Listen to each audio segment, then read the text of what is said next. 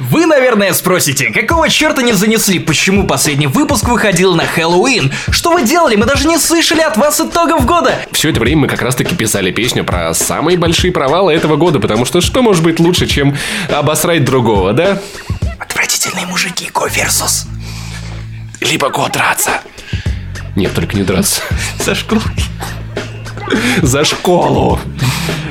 Дед я! Блять, прикинь, как было бы охуенно, когда драть за школой по принципу Shadow of War. Когда у тебя есть один девятиклассник, который помнит с седьмого класса, что ты его, короче, молоко у него отобрал. И он такой растет и по системе Nemesis продвигается по структуре вверх. То есть он начинал там отбирать, ну, то есть ты его ударил, он сам стал хулиганом, он прокачивался, потом он становится главой хулиганов, у него появляются другие маленькие орки хулиганов. Он врывается, короче, к тебе на смертном одре, когда, ну, он все еще в рассвете сил, а ты уже старикан, и он такой This is war! И он нихуя прощает. На самом деле, это очень похоже на мою школу, потому что там половина одноклассников выглядели как потому ебаные что орки. Это Воронеж! Shadow of Воронеж. О чем это мы? Мы вернулись, сучки! Шон Мюррей, 35 лет. В попытках сделать видеоигру своей мечты он дает громкие анонсы, от которых у всех загораются глаза.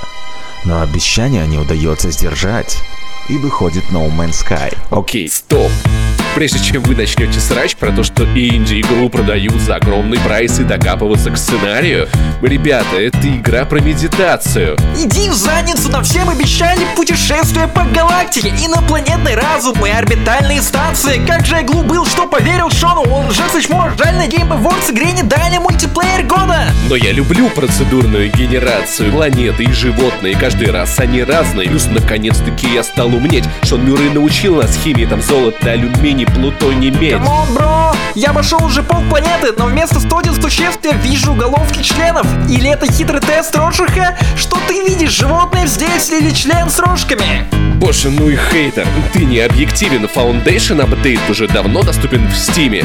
Я уверен, что они починят No Man's Sky. Я построил станцию с надписью Шон Мастай. Плохие, плохие, плохие, тут ужасные игры. И в Стиме, и в Стиме, и в PSN плохие, плохие, плохие, плохие эксклюзивы. И в Стиме, и в Стиме, и в PSN плохие. Ну и да, друзья, с вами 43-й выпуск подкаста «Не занесли». На 50% бородатого и на 100% вы же ждали? Вы ждали, вы да? ждали. да? Ну вы же знали. Хотя бы кто-нибудь ждал это, пожалуйста. Слезами Пивоварова мы лечим рак. И вашу маму. И как здорово отметил один из комментаторов в группе «Не занесли», что новые подкасты пишет тот, у кого старые плохие. Так что нам надо бы, да. Ну, если вы не поняли намек, да, у нас есть группа ВКонтакте, а также чатик в Телеграме, который так и называется «Не занесли». Подписывайтесь, ставьте лайки, а также на наши твиттер-аккаунты личные I Love Saint Jimmy. Это я, Максим Иванов, главный редактор сайта Канобуру, а также мой коллега-партнер по подкасту. И не только. Или только. Мы еще не определились. Паша Пони. Видеоредактор Канобу. Главный, видеоредактор... Главный видеоредактор Канобу ведь. Других же нет.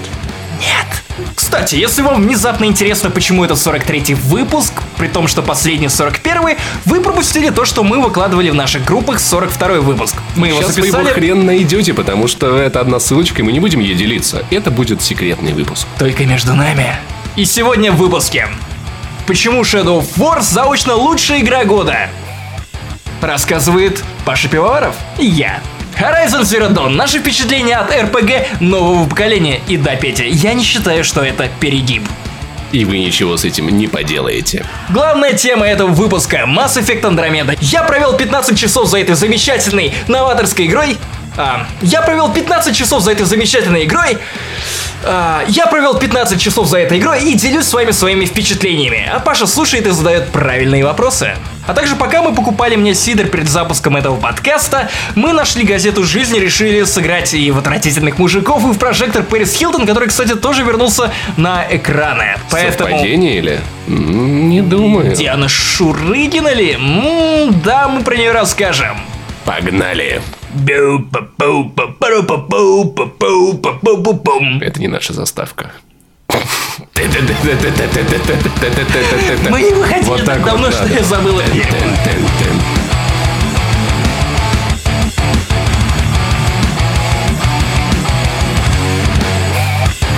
Максим Эффект. Первый вопрос у меня следующий. Ты не прошел третий Mass Effect, да?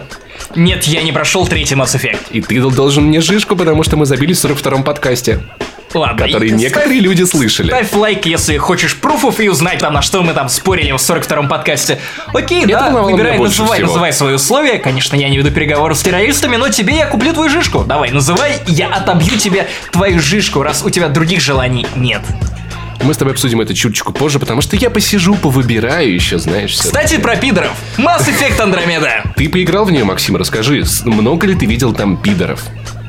Кроме тебя, который прилетел колонизировать другие миры А, и за, насаждать первые, им пидорство. за первые полчаса я переспал с Кроганом. А потом выяснилось, что это женщина, я совершил двойной грех. Я переспал с женщиной, я переспал с Кроганом. И теперь у тебя тоже генофак. Он же передается половым путем. Чем ты занимался 15 часов в этой видеоигре?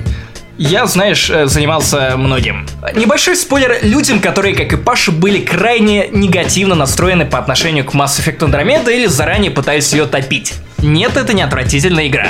Да, это Mass Effect. Великий ли это Mass Effect?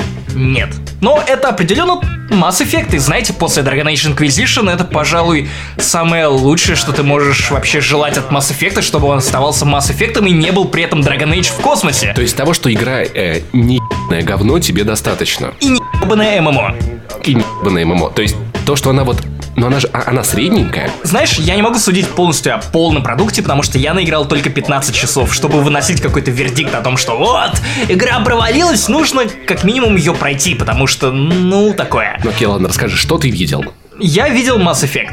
Таким, каким мы помним его. И одновременно это хорошо и плохо, потому что Mass Effect Andromeda отсылает главных героев в другую галактику. Они летят 600 лет в криобиозе, в этом сне с разума, и прилетают в другую галактику, где, по идее, все должно быть совсем по-другому, потому что именно за этим они и летели в космос, нащупать край карты, узнать, что находится за ним.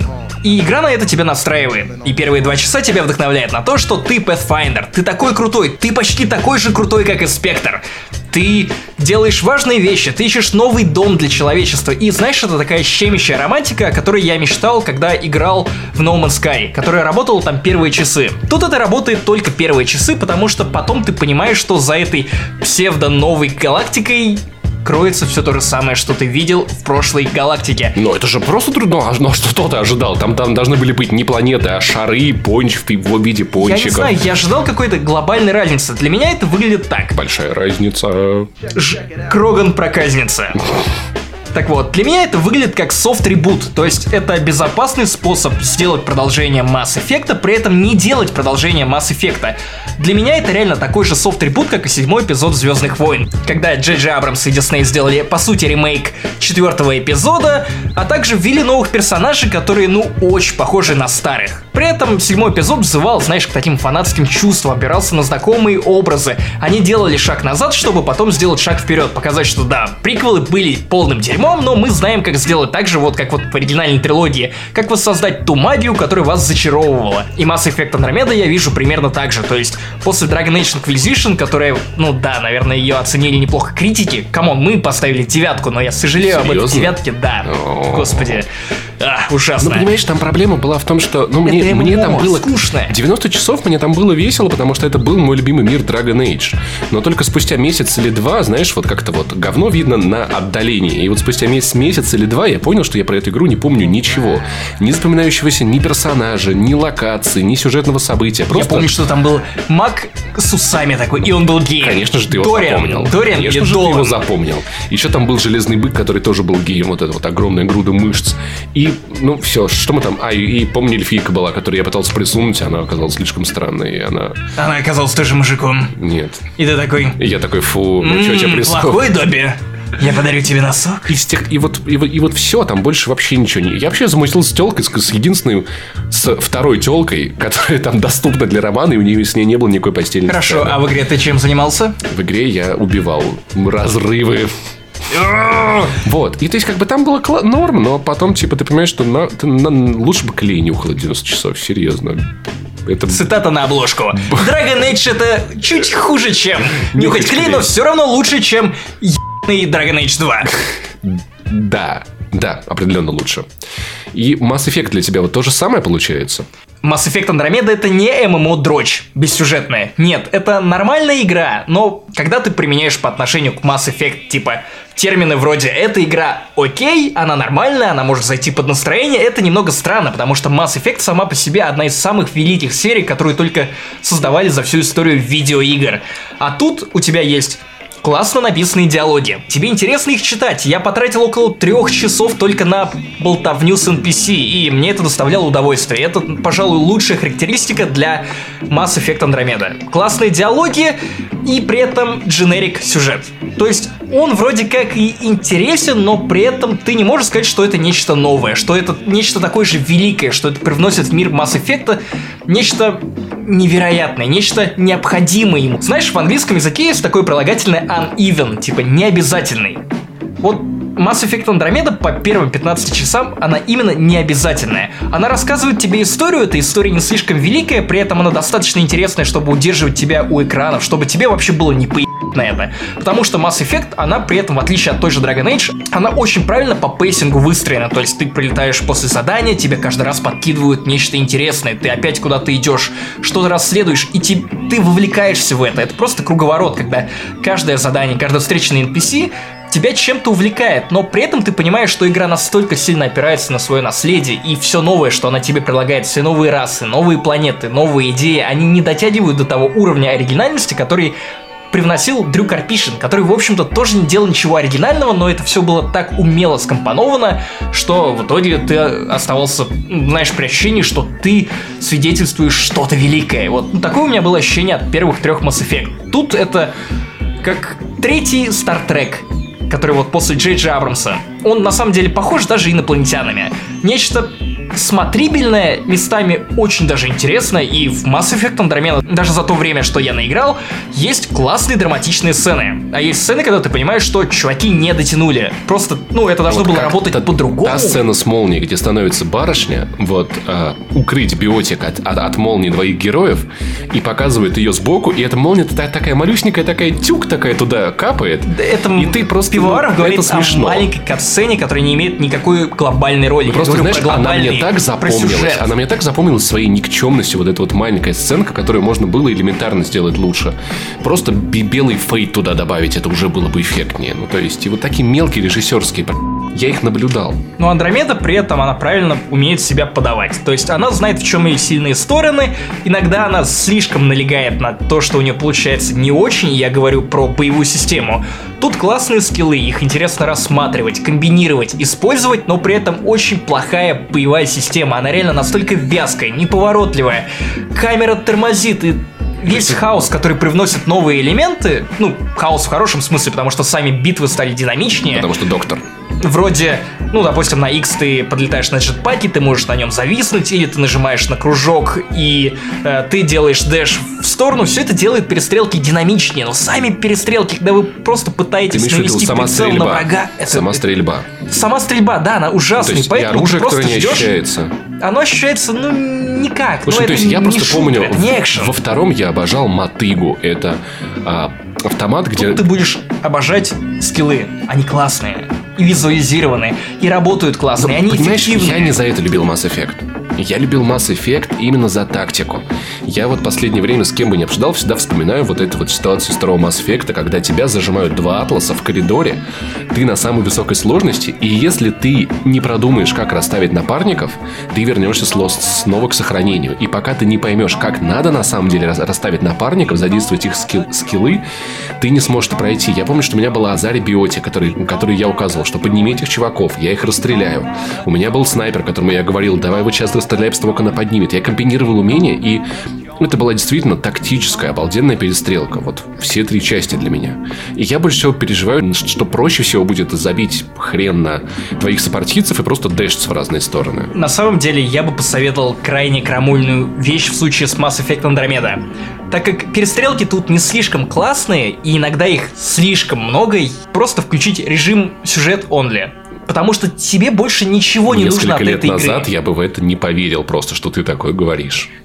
если быть точнее, в 2012 же году вышла третья. Да, да. под- под- под апокалипсис. Я бы тогда, когда я увидел этот режим только история, для меня это было просто типа, вы там ё что ли? Но я понимал, что это для кого-то надо. А вот сейчас ты серьезно, да? Я серьезно, потому что ты хочешь продвигаться дальше по сюжету, ты хочешь заниматься тем, что реально получается у Андромеды. Рассказывать историю даже при персонажах, которые сами по себе не являются оригинальными. Как я уже говорил, Андромеда довольно сильно опирается на свое наследие, и самыми яркими, колоритными персонажами получаются те, которых ты как бы уже знаешь, потому что, прямо скажем, между Рексом и Грунтом разницы особой не было. Тут тоже есть Кроган, это Дрэк, и ты берешь его в команду просто потому, что это Кроган! Он мощный! Но они Или же ты- все такие, как Или бы. ты как ребенок радуешься упоминанию Лиары Тессони, которая тоже там записывала свои сообщения, знаешь, как войсы в Телеграме 600 лет назад, до того, как вы отлетели с этой Андромеды Инициатив. Новые персонажи, они лайкабл. Вот, зна- знаешь, я, я вот включу вот сейчас этого персонажа из шести ка- кадров, которые unbelievable. Откуда? Шесть кадров, да? Или даешь молодежь, короче, какая-то такая залупа. Что-то, что Иванов смотрит Короче, целыми днями. Конечно, твои видео, Паша. Такая работа главного редактора. Короче, персонажи в Андромеде likable. Именно likable и serviceable, unbelievable, yeah, bitch. Ты видишь за ними персонажей. Ты видишь реальную работу над их героями, но при этом они не слишком глубокие сами по себе. Занятно, что главные герои Скотт или Сара Райдер, Саха, Сахочка. Сара Я Райдер, буду звать да. Сахочка. В общем, они в какой-то момент наследуют мантию этого Pathfinder за своим отцом. И они становятся заменой своему отцу, в которого все верили. Он, знаете, такой умудренный опытом Pathfinder, который знает, что делать в любой ситуации. Который Он похож на этого, на этого, на Шона. Бина очень Он похож, и это плохой знак. сука. Он напоминает мне Да? укупника. Не знаю, мне Шона, Бина. мне Шона Бина. Он укупник вот из этого фильма Укупник про ведь- вампиров, который Бэткомедиан обозревал недавно. Это не укупник. Укупник это певец, а это Ермольник. Ермольник, да, они все на, на одной ник. Уменьшительно Укупник это тот, который я на тебе никогда не женюсь, я перед ЗАГСом съем свой паспорт. Вот Это не про Mass Effect, потому что там Все женятся. можно с гейм замутить, и они докапываются до вас в баре. Серьезно. Слушай, Но не в духе I like your style, но что-то в духе. Слушай, меня волнует вот, вот, вот только одно. После того, как, ты сказал, что есть сообщение от Лиары, я просто не, не- не- я не могу представить, что же там может быть. Типа, лол, ребятки, я вам тут забыла сказать, но типа э, в, в криокамере очень сильно портится анимация. Удачи! Нет, она рассказывает про изучи... про методы, которые она Так, изобрела для изучения древних цивилизаций. Pathfinder, я должна вам кое-что сказать. Это очень важно. Вы пидор, и вы мне ничего не сделаете, потому что я откинул 600 лет назад. Она выработала определенные методы изучения древних цивилизаций, так как она кучу лет там посвятила кому? Археологии. Археологии, да. Какое изучение какой-то одной из множества раз Mass Effect. И по идее эта инфа тебе может понадобиться. И в конечном итоге, да, она тебе пригождается, потому что Вау, Mass Effect снова заимствует главный шаблон всех игр BioWare и вообще любых игр, сюжетов и архетипов. То есть, знаете, если брать там самые великие сюжеты, будь то в видеоиграх или в фильмах, они все примерно одинаковые. Вы принадлежите какой-то касте необычных, уважаемых людей. Это могут быть джедаи, серые стражи, Масоны. спектры, Пэthфайндеры, волшебники, евреи. Братство Кольца, кто угодно. Извращенцы. Паша, это только твоя каста. Потому Это- что ты не забываешь свои корни. Это помнишь? каста, Есть каста. вечно порядок жиже, Выше. чем твои шутки с подливой. И тут все то же самое. И та же самая глобальная угроза, которые могут быть Мордором, или Волан-де-Мортом, или Звездный Кузник, короче, или Жнецами, любым катаклизмом, который заставляет двигаться вас дальше по сюжетам, или другой расы, или цивилизации, которая в принципе относится к вам не ок. И в этом смысле Mass Effect Andromeda не открывает вам вообще ничего нового.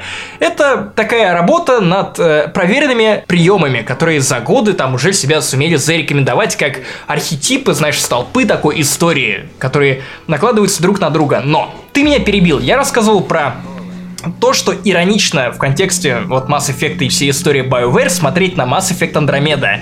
Потому что Скотт и его сестра Сара наследовали эту мантию Pathfinder за своим отцом, который такой умудренный опытом ветеран, закаленный в боях, который натренирован, который знает вообще все про возможные любые ситуации, которые И он могут из- с тобой в принципе случиться, когда ты прибываешь в другую галактику, пытаешься освоить новую планету, изучить новый климат. Он все это знает, а потом он умирает. Это не спойлер, потому что это буквально там первые 20, 30, 40 минут игры. И вот потом главный герой, будь то Сара или Скотт или персонаж с другим именем, которого вы назовете, короче говоря, Pathfinder, ему не особо доверяют, потому что новый герой, он достаточно легкомысленный. Это Нейтан Дрейк, который оказ... унаследовал какое-то важное место в обществе, важную роль, важную профессию. И он с ней не очень справляется, и даже его команда не очень в него верит, потому что ему приходится там знаешь, отдергивать их буквально за плечо, такой типа, «Эй, вообще-то я не говорил, что собрание закончено!» собрание законченное, но они уже разошлись. И ты смотришь на это и понимаешь, что или это очень тонкая ирония от BioWare, и это было сделано намеренно, или, ну, так совпало, но в любом случае я это проецирую на самого Шепарда и главного героя Mass Effect Andromeda. У нас есть проверенный годами герой, которого все любят, которого все боготворят. Шепард — икона видеоигр. И есть Скотт, который вот пришел ему на замену, в которого пока не очень верят, как и в современную BioWare, но который при этом достаточно likable и все в этом духе. И это забавно, потому что как персонаж он классный, но при этом он не настолько классный, как Шепард. И про Андромеду, в принципе, можно сказать то же самое. Она классная, но не настолько классная, оригинальная и смелая в каком-то смысле, как оригинальная игра. По крайней мере, такие впечатления у меня после 15 часов игры, возможно, когда я пройду ее до конца, увижу финал, который может меня разочаровать или наоборот заставить меня съесть шляпу от того, насколько неправду я сейчас говорю. Ну, вот такие у меня впечатления пока что. Финал. Ты победишь зло. Ба ба ба ба ба Или не победишь. Скорее всего, победишь. Потому что это, знаешь, может быть и не победишь. Потому что, ну, вспомни, чем закончился Изгой 1. Андромеда по сути-то, если вдуматься, это такой же в Боквелл, спинов, который может закончиться Кстати, я с такими деле, же яйцами. я на самом деле подумал о том, что для меня Андромеда это действительно... Я воспринимаю ее как новую франшизу, я не воспринимаю это как часть Mass Effect. Не знаю, правильно или, или нет, хорошо или нет, хотел ли Electronic Arts, чтобы так было, но как фанат игры, конечно, это... на- Ну, мне это надо попробовать, потому что у меня просто выхода нет. И, блин, представляешь, насколько им обидно? Они, а- они летели 600 лет. За это время их любимую галактику Млечный Путь нахуй расхуяли. Они прилетают в Андромеду, а там все то же самое. Снова с кем-то воевать, снова какой-то... Они такие, ты твою... Зачем летели? Почему нельзя было полететь в галактику, где никого нету? Какого хрена? А в итоге там еще больше упыри, которые очень жуткие. И, кстати, загадка, связанная с происхождением этих упырей. Чего они вообще ищут? Да, они весели. Она достаточно интересная. Ну, Знаешь, вот что было бы без дерьма. классно? Там связ... с этим связано с тем, кто они на самом деле такие, и с другим персонажем Джаалом, которого уже показали в трейлерах. как Джамаль, Связана одна из самых драматичных сцен за вот этот Mass Effect, и, наверное, в принципе, все сцены Mass Effect, которые я видел. Там умирает Потому собака, что когда ты понимаешь, собака. когда ты пытаешься, ну, встать на место этого персонажа и понимаешь, что он делал, кто были вот эти, которых называют кеты, и да, у нас есть не только зиты и гита, но и геты и кеты, И кеки. кек, кек, лол, кек, чебурек, лалу, Кет. ле или что там было в Metal Gear Solid, Слушай, а прикинь, если эти кеты просто инструмент жнецов, которые и в этой галактике тоже есть. может быть. Это было бы... Вообще, другие галактики — это довольно популярная тема в современной фантастике и угрозы, которые могут таиться в неизведанных уголках галактики. Если взять новый канон Звездных войн и те намеки, те тизеры, которые делают авторы современных новелл по Звездным войнам, то ты понимаешь, что они жирно намекают на то, что верховный лидер Сноука седьмого эпизода это существо из неизведанных регионов Звездных войн. И Палпатин получал телепатические сигналы и видения от чего-то, от темной сущности, которая находилась в этих неизведанных регионах. Нет подтверждения, Сноук это или нет, но тем не менее забавно, смотри, как Mass Effect пересекся с э, А прикинь, если это одна со мультивселенная. войнами. Прикинь, если это одна мультивселенная. Стартрек туда же. Из зеленого, из зеленых фонарей И, еще. и остальные диснеевские принцессы. Вот Дарт Вейдер диснеевская принцесса, и все остальные диснеевские принцессы тоже вот живут просто в- каждая Шепард. в своей галактике. И Шепард. Из... О, кстати, А Шепард приедет и Есть всех вариант. принцесс Кстати, ты начинаешь игру, и вот если ты нажимаешь там кастомайз и прочее, у тебя есть выбор Shepard was male, female. И я с такой гордостью давила Shepard was male! Это- я, я вдавил, как будто флаг на луну поставил, такой типа, все, заовнил, сука! Мужик! Это у тебя в смысле Шепард или... Шепард, Шепард, именно Шепард. А причем это в Андромеде? Ну, на историю они, видимо, упоминают это вскользь как-то. Э, Но пока что я не, я не Но- знаю, на что но это влияет, но ты можешь утвердить, кто, был твой Шепард. Может, он был мужиком, Но в душе тряпкой, и ты такой, он был бабой, и накажешь Шепарда. Но никакого переноса сохранений, никакого Нет, там, никакого нет, выбора, нет, типа, нет. чего По крайней мере, в, то- в той версии, которую я получил на Ну, дебаговый кажется, PlayStation в этой 4 от похоже, издателя. Расскажи про Мако. Мако. Тебе не кажется, то, что проблема не в тебе? Потому что с машиной в Arkham City у тебя было то же самое. С потрясающей машиной, Нет, с которой нет, есть э, охренительные загадки говно. Джон. Лучшая игра про Arkham Бэтмена в Knight истории классная игра про человечества. Бэтмена, но эта игра... Машина это- просто best. Ма- э, Arkham Knight худшая игра про Бэтмена из всех игр про Бэтмена, что выходили, в принципе. ну, Смелое от заявление. Rocksteady. Соглашаться Нет, нет, с ним нет. я не буду. Ты можешь с этим не соглашаться, но сюжетно она слабейшая. И если хочешь со мной порамсить за Бэтмена, и почему Arkham Knight сюжетно это, блядь, ё... нищета, давай порамсим, давай запишем отдельный выпуск, где я разберу тебя просто, деконструирую образ Бэтмена, и Arkham Knight для тебя просто по Все по равно мы знаем, что Это лу- дерьмо. Все равно мы знаем, что лучшая игра про Бэтмена это Бэтмен от Telltale. Нет, потому что нет, только, нет, потому что я только, потому что только в ней можешь не женщину-кошку. Что может быть лучше, чем Effect женщину-кошку? Вот это, ёбаная Сиасай Майами, которую я увидел в Бэтмене. Женщину-кошку. Когда ты по- Он увидел на очках, Просто на гей. очках, на очках ебаного Альфреда, ты такой рассматриваешь изображение в это же 4К, кайфно. и по этому отражению ты видишь номер, номер, на этой... Это на этом котле, и ты выясняешь по этому котлу и по изображению на улице, что это конкретная улица. Ты такой, блядь, это реально Сиасай Майами, которая по отражению в, В чем, в Болтике чем проблема? с фотки такие. В чем проблема? Я, я знаю, Ну, а в чем это про- происходит. Господи, давай это, это же. Бэтмен. Это Давай же про Бэтмен, а не глухарь. Бэтмен от Telltale. Лучший дерьмо. Бэтмен. Еще больше дерьмо. Женщину-кошку. Потому что это, это просто Все, господи, а- Arkham Knight и Telltale меня может бомбить бесконечно. Но давай набомбим про Андромеду. Мако, Что- окей. ш- Мако, господи, если вы ненавидели это дерьмо в первой части, вам тут будет еще хуже. Ну, или не хуже. На самом деле, есть у Inquisition и прошлых частей Mass Effect и Андромеды примерно одна проблема. Это совершенно пустые локации, на которых нет ничего.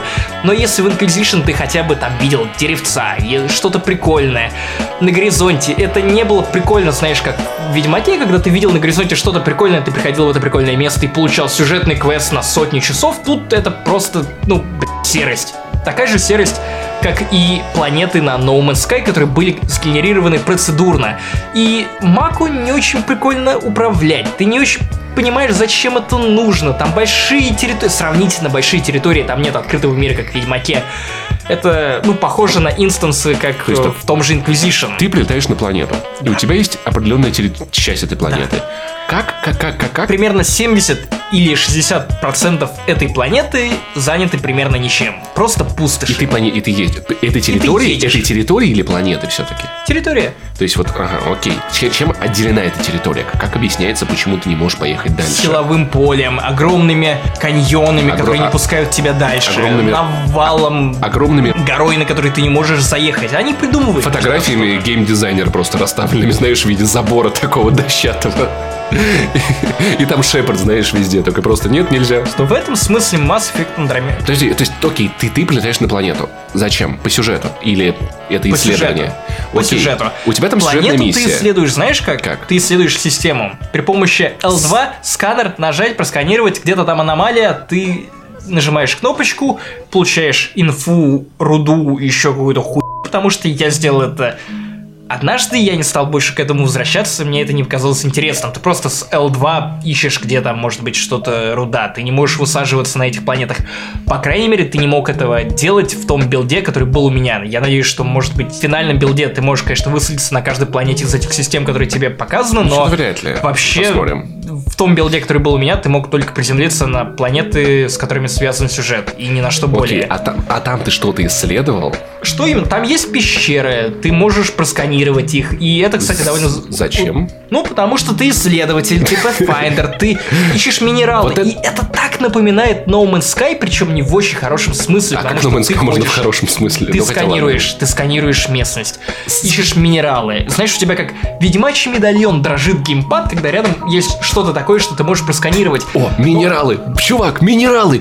Это, это же охуенно, давай просканируй их, давай, давай, давай. А после того, как ты заканчиваешь какой-то сюжетный квест, ты можешь делать аутпост на этой планете. И это круто, потому что Mass Effect дает тебе причины этим заняться. То есть реально, ты хочешь, знаешь, ну ты принимаешь на себя эту мантию Pathfinder, ты понимаешь, зачем это нужно тебе, твоим людям, и вообще в чем профит, ты занимаешься этим. Вопросов ноль. Это круто. Но при этом, ну, скучно исследовать Подожди, эти подожди, пещеры, в которых ничего не происходит. Ну, Скучно это кататься очевидно. по пустошам, на Где которых ничего не происходит. нет. Ну, с, другой стороны, это же, блядь, пустошь. Вот, ну, Ну да, да. вспомни Ну, наш подкаст этом- про, про Mad Макса. Макс, это ебаная пустыня, там я нет, это нормально, такое бывает. Ну да, но при этом это просто пустынях. не очень интересно. Это знаешь, как вот Питер Джексон снял и показал в кинотеатрах «Хоббита» в 48 кадрах.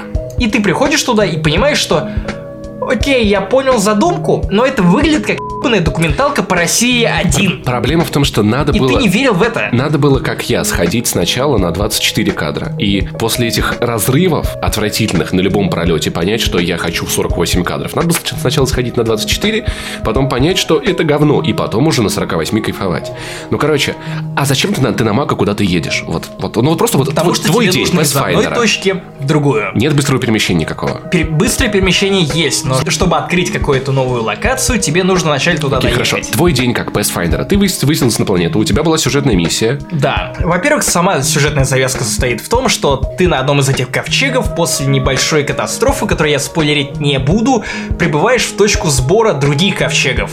И выясняешь, что все пошло по пи***, не только на вашем Но ковчеге, но давно. и у остальных людей. В этот момент ты прибываешь в Nexus, это огромная станция, которая, по идее, должна стать новым оплотом вообще коалиции, которые собрали свои группы и отправили их в Андромеду, но при этом ты получаешь скорее омерзительную восьмерку, когда в небольшом, сравнительно небольшом помещении заперты самые расы, люди, представители разных сословий, срез, знаешь, общество вот того времени в Млечном Пути. То есть есть от соларианцев до турианцев до кроганов.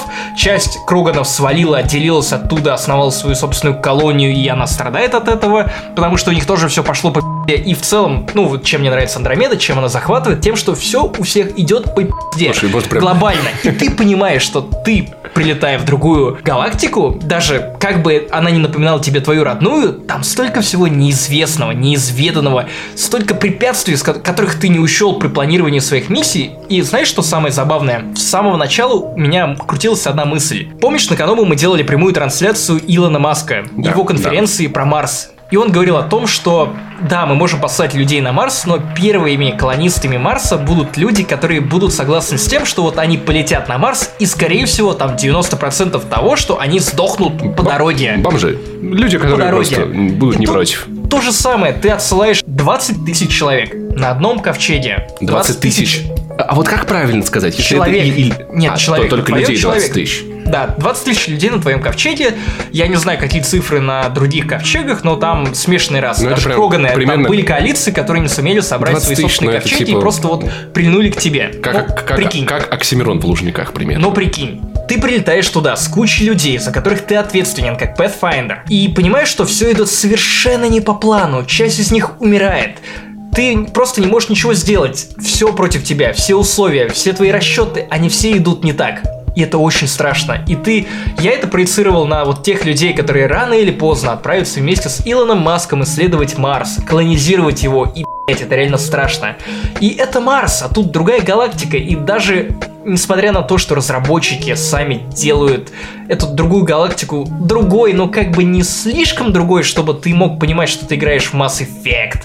И ты любишь Mass Effect таким, каким он был, и, в принципе, это безопасный путь сделать новый Mass Effect, но при этом не слишком ебаться, не продолжать историю Шепарда но- и вообще но при этом не делать новый Mass дистанцироваться от этого. Да, ты понимаешь, что это все равно раз страшно. Да, да страшно отправиться куда-то. И те люди, которых тебе представляют, те люди, которые решились на эту инициативу Андромеда, они, ну, не от хорошей жизни. Допустим, взять одного турианца, который в итоге оказался во главе местной полиции на этом Нексусе о плоти человечества и не только человечества, в общем, этой коалиции существ галактической. У него была сестра, которая стала художницей. У него был брат, который стал пиратом в Омеге, а сам он по себе служил в войсках, и ему, типа, или полиции, или чем-то таком, ему было ок, и вся его семья ставила его в пример. И он в какой-то момент задумался о том, что, блин, а когда у меня будет свое собственное приключение, когда я смогу сказать, что я сделал нечто достаточно безумное, интересное, что удовлетворяло бы меня, а не моих родственников. И он такой, окей, вот крутой варик, свалить на Андромеду. И ты следишь за теми историями людей, вообще, что их подтолкнуло, потому что, ну ты же знаешь, что, скорее всего, если человек отправляется в другую галактику на 600 лет, отказывается от родных, от от родных земель даже, не только вот от родных людей, существ, какие, которые состоят с тобой в кровной связи, это ну, это всегда страшно, это всегда какое-то решение стоит за этим. И Андромеда отлично отражает вот эту сторону вопроса. Слушай, я, я уже представляю э, фильм по, Mass Effect Andromeda с Крисом Праттом и Дженнифер Лоуренс, которые проснулись на 300 лет раньше.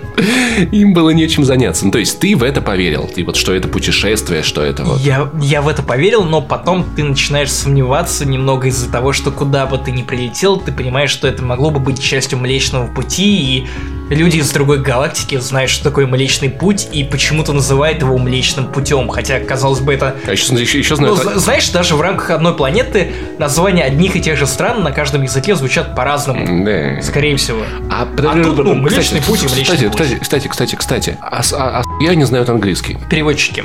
Специальные. Да, ИИ, которые переводят все это дерьмо. Так может быть эти и перевели как Млечный Путь эту галактику? Может быть, я не знаю, я точно не Давай знаю. тут не надо. Масс... Я не знаю тоже мне точного, Mass я не Effect говнит сел. определения. Это моя работа. Окей. У тебя прям можно прям на обложку, знаешь, вот это э, Максим Иванов, Андромеда. Все идет где. Можно так статью назвать. Это, в Или принципе, подкаст. хорошо охарактеризовывает Андромеда. Окей, И за-. Знаешь, интересно смотреть, когда все идет по но не у тебя. И тут как, как бы все плохо у всех, но ты понимаешь, что, окей, хотя бы это нереальная жизнь. Это не описание моего прошедшего дня. Это то, как я смотрю, знаешь, иногда вот, вот смотришь клип, клип Хаски панелька и такой, «Э, у меня все еще не так уж и плохо. Анимация, как они тебя коробят, потому что я видел, что Они оно, ужасные. оно сильно мешает Они играть. ужасные, да, потому что, знаешь, я поймал себя на мысли, когда я увидел, как делать не нужно, и вспомнил, что в других играх воспринималось как нечто должное. Главный герой отчасти напоминает мне Нейтана Дрейка своей легкомысленностью, своей уверенностью в том, что он сможет сделать это, своим отшучиванием. Знаешь, легким налетом вот этого Роук, что-то там. Ну, то есть, смаглер в духе Хана Соло или Криса Претта из Стражи Галактики. То есть он не настолько коки, знаешь, если мы изучаем сегодня английский, используем все вот эти новомодные слова, Коки, которые не прижились в русском языке, да, коки, такой петушащийся ч- чувак. Не в том смысле. Продолжай.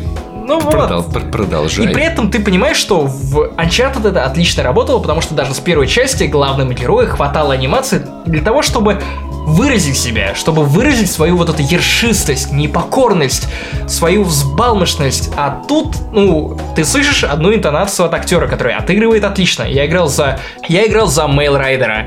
И ты понимаешь, что актер сыграл отлично, но при этом ты не веришь в это не потому, что он плохо, а потому что не хватает выражения.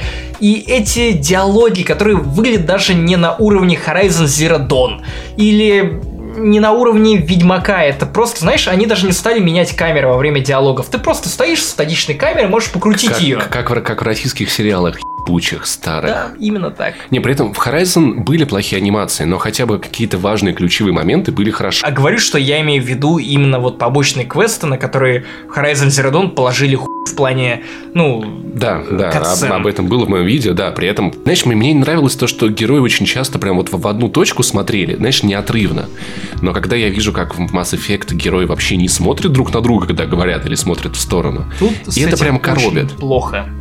И более того, по крайней мере, та версия для PlayStation 4, обычный PlayStation 4, не PS Pro, она местами сильно дропалась по FPS. Вплоть до 15 кадров. Ну, дебаг это, было ладно. так странно Дебагу это можно потому- простить. И это так странно выглядело, потому что картинка не то чтобы впечатляющая. Если бы я играл в Андромеду не на большом телеке, а на своем старом мониторе, обычном маленьком мониторе, я бы, наверное, хрен ее отличил от, ну, Mass Effect 3. Ну, она и похожа местами очень на Mass Effect 3. Но, слушай, все-таки это дебаг. Дебагу я могу простить просадку FPS.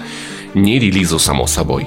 Ну вот, и а, опять же, я играл без Day One патча, и Day One патч наверняка поправит многие графические и оптимизационные огрехи. Слушай, скажи, Но ну, я не могу это утверждать, потому что я не видел релизной версии, Это- не видел Day One патча. это вот настолько плохо, что ты готов бросить игру? Нет, нет, само собой, я не настолько графодрочер, чтобы такой, типа, нет, чел, так, тут главный герой отбрасывает тень непонятно чем. Ну, а тут там, правда, если ты посмотришь, там нет теней, там просто палка в воздухе, непонятно, что это, да, вот настолько плохо.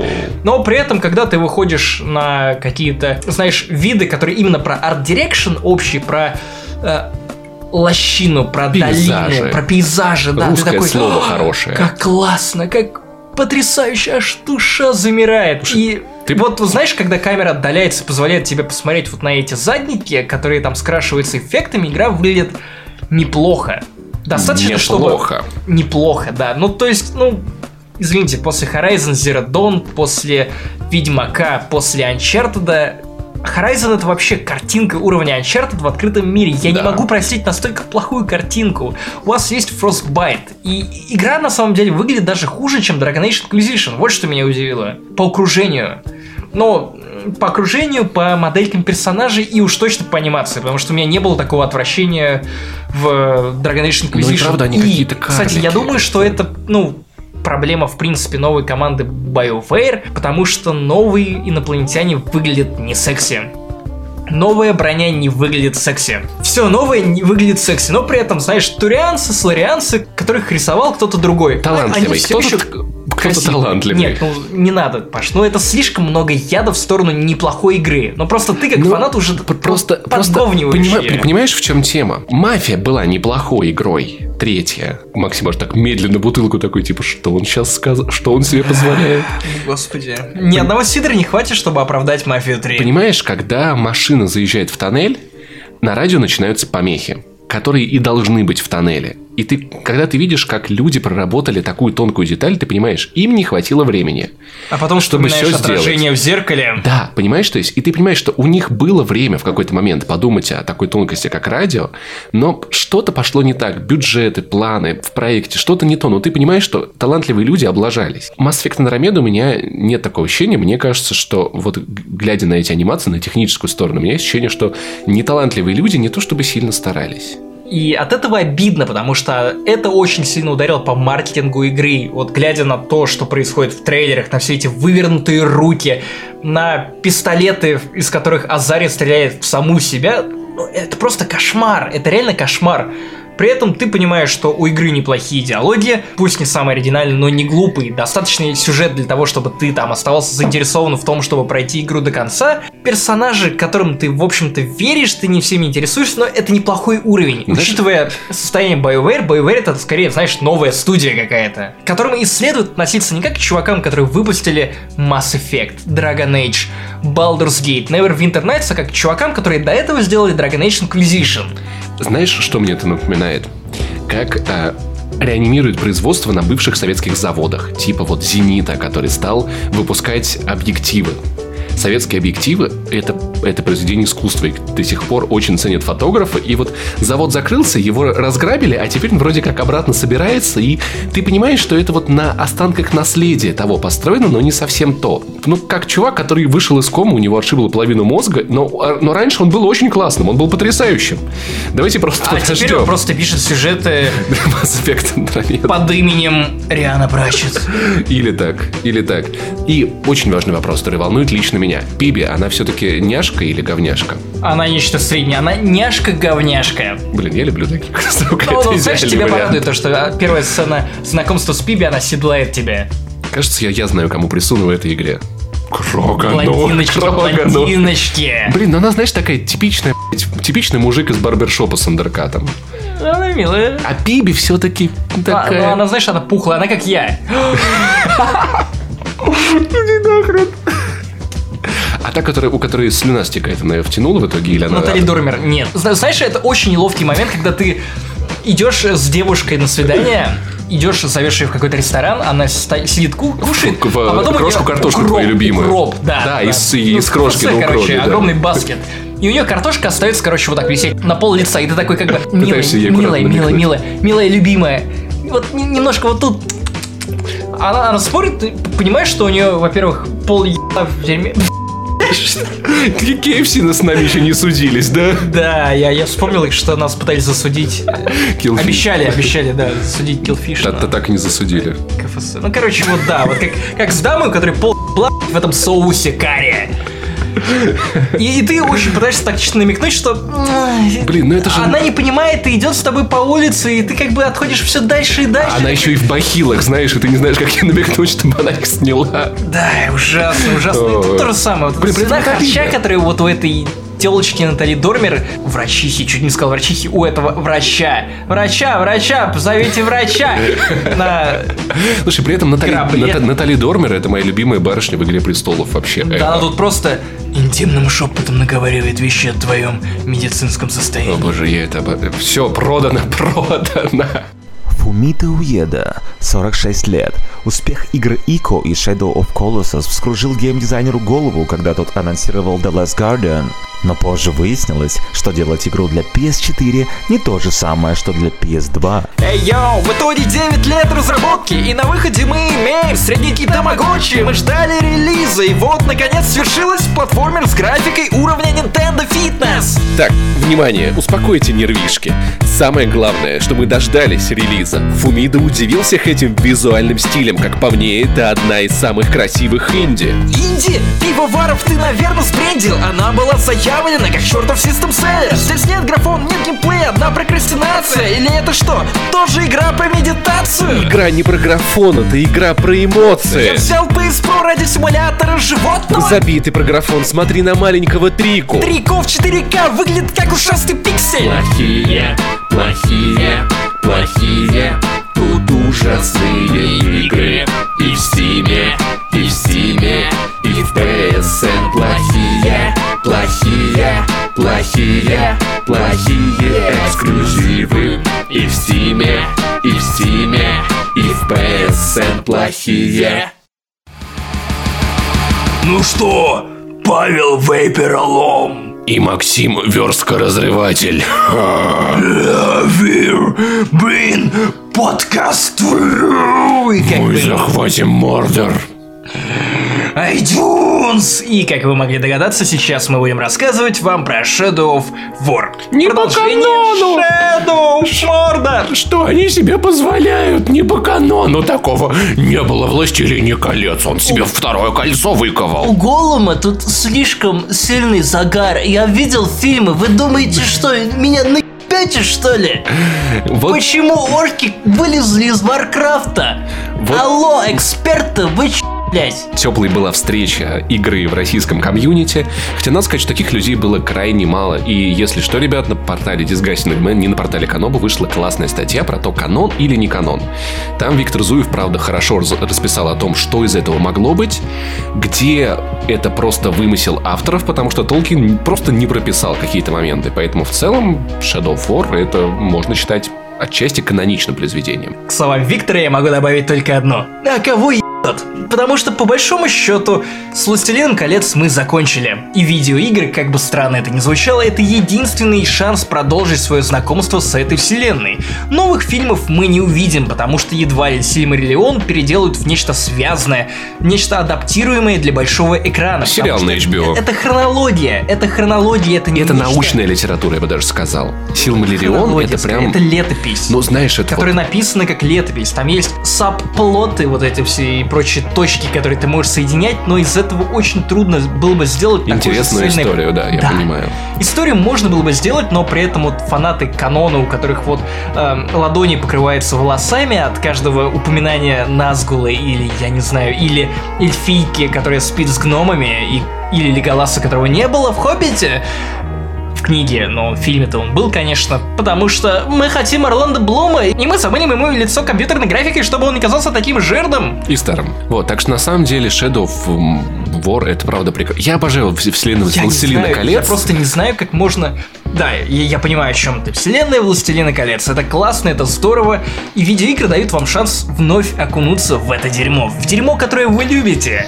И при этом самое главное, что буквально вот мы, пишем с Максимом в понедельник, поэтому если вы не видели на ютубе видео про видеоигры в будущего, посмотрите обязательно, потому что Shadow of Mordor, Shadow of War это один из ярчайших примеров того, какими будут видеоигры в ближайшие 3-5 лет, потому что система Nemesis это то, о чем говорил Кен Левин, когда рассказывал про сюжетное лего, то, о чем говорил продюсер Ubisoft, когда сказал, что он хочет отказаться от привычных сюжетных игр Assassin's Creed, чтобы история рассказывалась игроку, а не показывалась кат-сценами. И это действительно. И вот сейчас эту систему дорабатывает просто. Насколько я понял, в трейлере, когда Талион нападал и, и убил вот этого орка, а потом орк вернулся, пытался убить Талиона, и его спас другой орк. Талиона спас другой орк, его союзник. Кажется, этот орк что-то не поделил с тем орком, против которого Талион сражался. У них были личные счеты. А тот орк, который был на, на, на воротах замка, он раньше служил Талиону, но предал его и ушел. Там, и это короче, настоящая игра престолов, в которую превращается Shadow of War благодаря системе Nemesis. При этом у Это каждого, круто. сва- у каждого своя. То есть один орк у тебя предаст, другой орк у тебя, возможно, не предаст.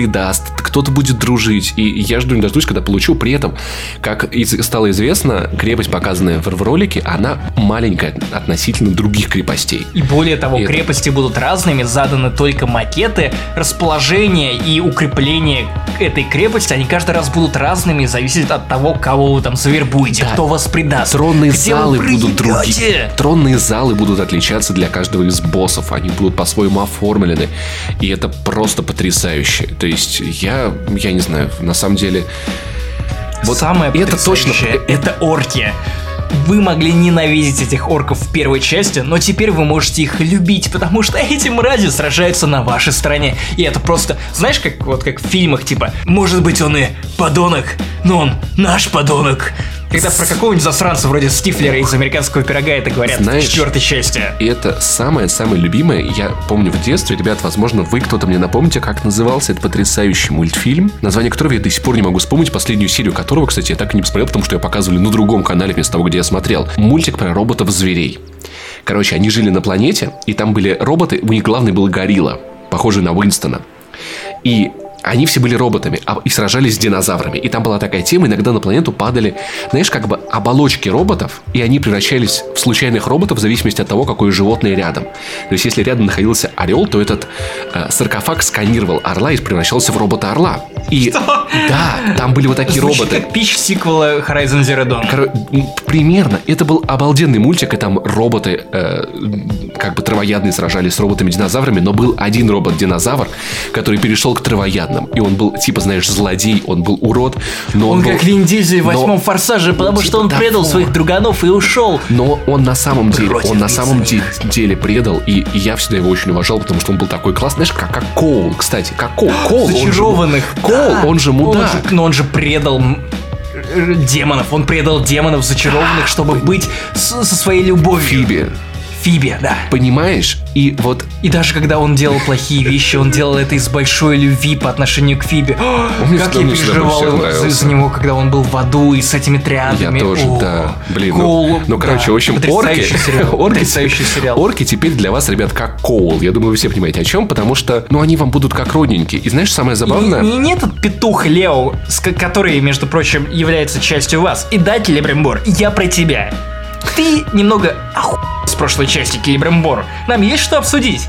Я помню, я помню этот DLC под названием Bright Lord, в котором ты вел свои речи с Сауроном и говорил о том, что «Ммм, я белый хозяин». Ты белый хозяин, чувак. Тебе это ничего не напоминает. Воз- Эй, возможно, эй, чувак, я- они выковали новое, Новое кольцо. Да Новое блядское кольцо, ты чё? Они берега-то попутали, понимаешь? То есть, вообще, я не я понимаю. думаю, что эта тема раскроется Талион, однозначно. Талион, я писал статью на Канобу Кстати, два года я назад. недавно Два года наткнулся. назад. Знаешь, при каких обстоятельствах? Я месяц назад полез в Google с вопросом типа «А Shadow of Mordor 2, блядь, где?» Я нашел твою статью, прочитал.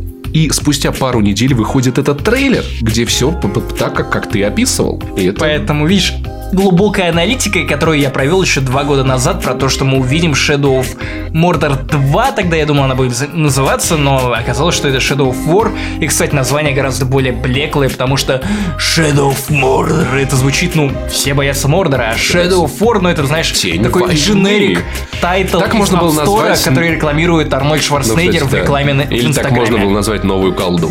Shadow of War. Call of Duty Shadow of War. Кстати, новость на неделе была про этот мем Warfare с якобы утекшим э, этим документом из ЦРУ или ФБР, Да. где там как раз они по мемам пытались захватить Да-да-да-да-да-да. интернет или там чужую... Отличная задумка. И да. вот мем Warfare, я подумал, что это могло Мем бы стать под да. заголовком новой колды. И, возможно, Возможно, это, кстати, был будет. утекший пич новой of Ну, кстати, в принципе, ты, ты, ты угадал Shadow of War. И, кстати, про тролля, раз мы начали говорить, я вот я вспомнил XCOM. Потому что дело в том, что когда тебе дают э, вот таких ребят, которых ты нанимаешь сам, сам тренируешь, проводишь через миссии, и они могут в любой момент приставиться, тебе их жалко. Ты, ну, все, кто играет в XCOM, знают вот это вот ощущение, когда вот этого белоруса, который с вами с первой миссии убивают, и вы готовы сделать ради... и- Или он в плен попадает, его, его надо достать. И... вы больше не попьете чай с малиновым вареным. Да, а ты же с ним был, знаешь, ну то есть ты просто видел, как чувак бегает по карте, но у тебя ощущение, как будто ты его семью знаешь. И вот с орками здесь, я, я думаю, будет то же самое, потому что ты будешь к ним привязан. Этот чувак только у тебя, только с тобой подружился, да? Ты будешь переживать предательство, будешь переживать смерти. Весь интернет скорбит по этому орку Азлару, который вот э, в трейлере, вот эта вот махина, которая под огнем пропал. И я полагаю, что это, конечно, намного более круто увлечет в историю. И, в общем, Shadow of War, War 2 для меня Друзья, это второй претендент на игру года. Паша, я, я предлагаю в честь Азлара минуту молчания.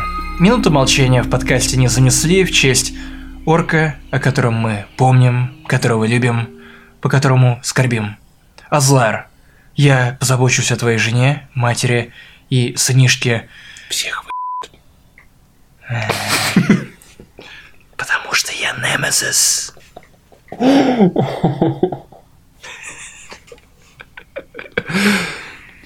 Так, так, так мы растягиваем хронометраж подкаста. Очень ловко. Так что Как очко жены Азлара. реально... Боже мой. Ну, слушай, Максим, кто-то должен ее утешить. Ну, согласись. Талион. Подлец. И Телебонькинор. Они же могут ее... Телебонькер. Они же могут ее с, вот с двух сторон вот так вот, понимаешь, Призрачное. разделяться. Призрачное изнасилование. Была у меня одна подруга, которую я убедил в том, что призрачное изнасилование это научный факт.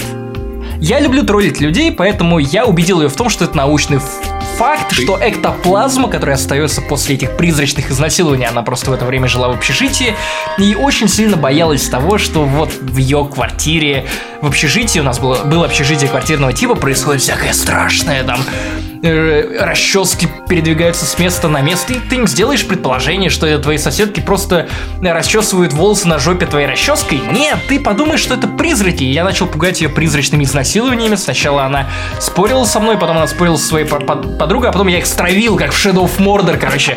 А- Они спорили друг с другом. Научный факт ли вот это призрачное изнасилование? Я просто смотрел, знаешь, как такой император. «М, Good, good. Let the hate flow through you. Слушай, на, на самом деле, если ей еще не было 18, то она могла просто отправить призрака в чистилище на 8 лет. Да и здесь про Дианушу Регину, и здесь про Дианушу вы никуда от этого не денетесь, от обсуждения Дианочки в интернете. парень из камеры. Да.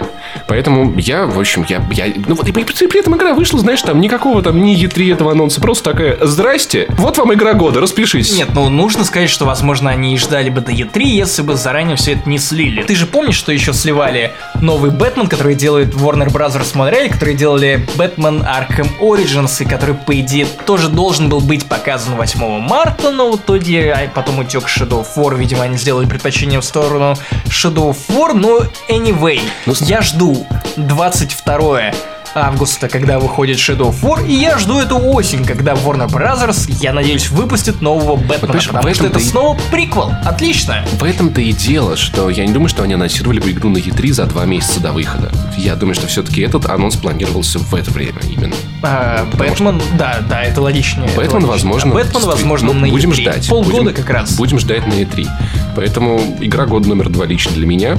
И я очень жду, несмотря на то, что я не очень полюбил первую часть за то, что, ну, мне не хватало там сюжета, знаешь, я очень полюбил эти истории, которые генерировала мне игра, они были другими, но при этом я видел потенциал в самом сюжете, и я недополучил чего-то такого, знаешь, что поставил бы для меня игру в сюжетном плане хотя бы, хотя бы с трилогии Хоббит вот Джексона, потому что очевидно, что они вписывают себя в- именно вот не в книжный, а в киношный канон, и они Ну, Они много заимствуют делают его по кино канону. образы, но, но при этом разработчики обещают, что Shadow of War станет законченной историей с мощным финалом. Понимаешь, Я думал, что будет трилогия, как минимум, потому что, Я ну, это тоже. логично. Властелин колец или там Хоббит Ну и тем более- произведения тем- по Толкину это всегда в формате трилогии, а тут Тем более им есть куда развивать на самом деле. Немезис, не знаю, может быть они будут делать какую-то совершенно другую игру, основанную на этой системе. Ну, но как раз э, я бы- их Middle Earth мог бы уйти в- во времена Симариллиона, потому что там Может такие быть. движухи творились. Но было бы тяжелее это продавать, потому что тогда бы у них не было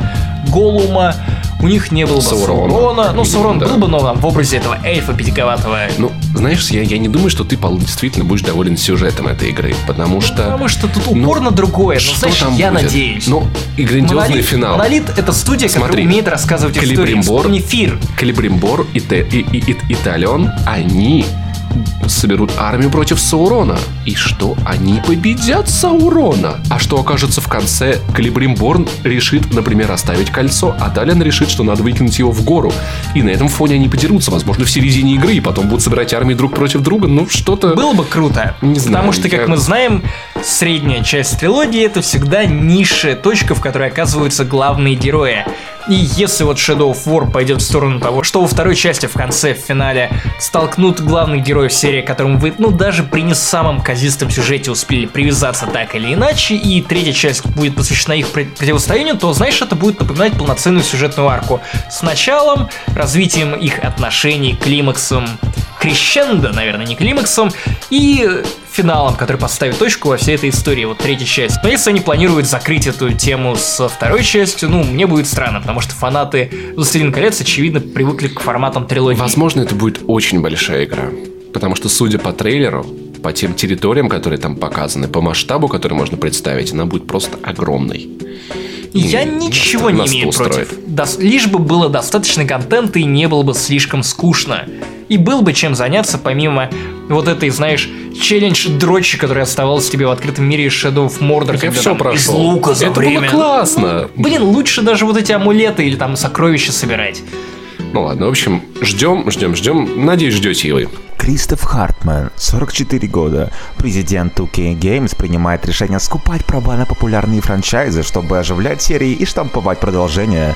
После коммерческого провала Max Payne 3, 2K Games выпускают триквел к Мафии. Е, в игре про мафию главный герой негр. Жаль, что не мексиканская, лесбиянка, трансгендер. Ну что, ждем первое сюжетное DLC про предводителя восстания сексуальных меньшинств. О чем ты говоришь? Гомофоб и расист. Игра не идеальна, но это же Мафия 3. Я ждал ее выход 15 лет. Удивляться нет повода, что игра оставляет социальный шлейф. Слыши меня, дружище, я выбрал верное имя для них. 2K Games, слишком гейские игры, что уж говорить. Я теперь жду Max Payne 4, настоящий нуар, это негр в черной квартире. Больше читай книги, реже включай компьютер. У тебя странные взгляды, ты агрессивный ублюдок, хотя знаешь, про мафию спорить трудно. Пойду включу первую часть, нахрен всю конъюнктуру. Плохие, плохие, плохие Тут ужасные игры И в Стиме, и в Стиме, и в PSN Плохие,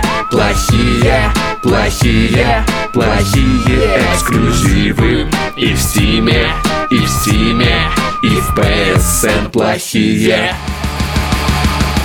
А сейчас речь пойдет про первую, лично мою игру этого года, которая поразила меня в самое сердце. Horizon Zero Dawn. И сейчас Максиму чуточку подгорит. Не подгорит. Нет. Просто у меня немного другое отношение к этой игре, и я понимаю, что Horizon Zero Dawn при всех ее неоспоримых плюсах, при всех ее неоспоримых свершениях, вроде невероятного уровня графики при открытом мире, при всех технологических достижениях. Я ездил и говорил к Юрила, я ездил в офис к Юрила, и с этим связана отдельная история, потому что в Амстердаме я потерял паспорт. Нет, не заграничный, внутренний. Тебе, кстати, в итоге переслали?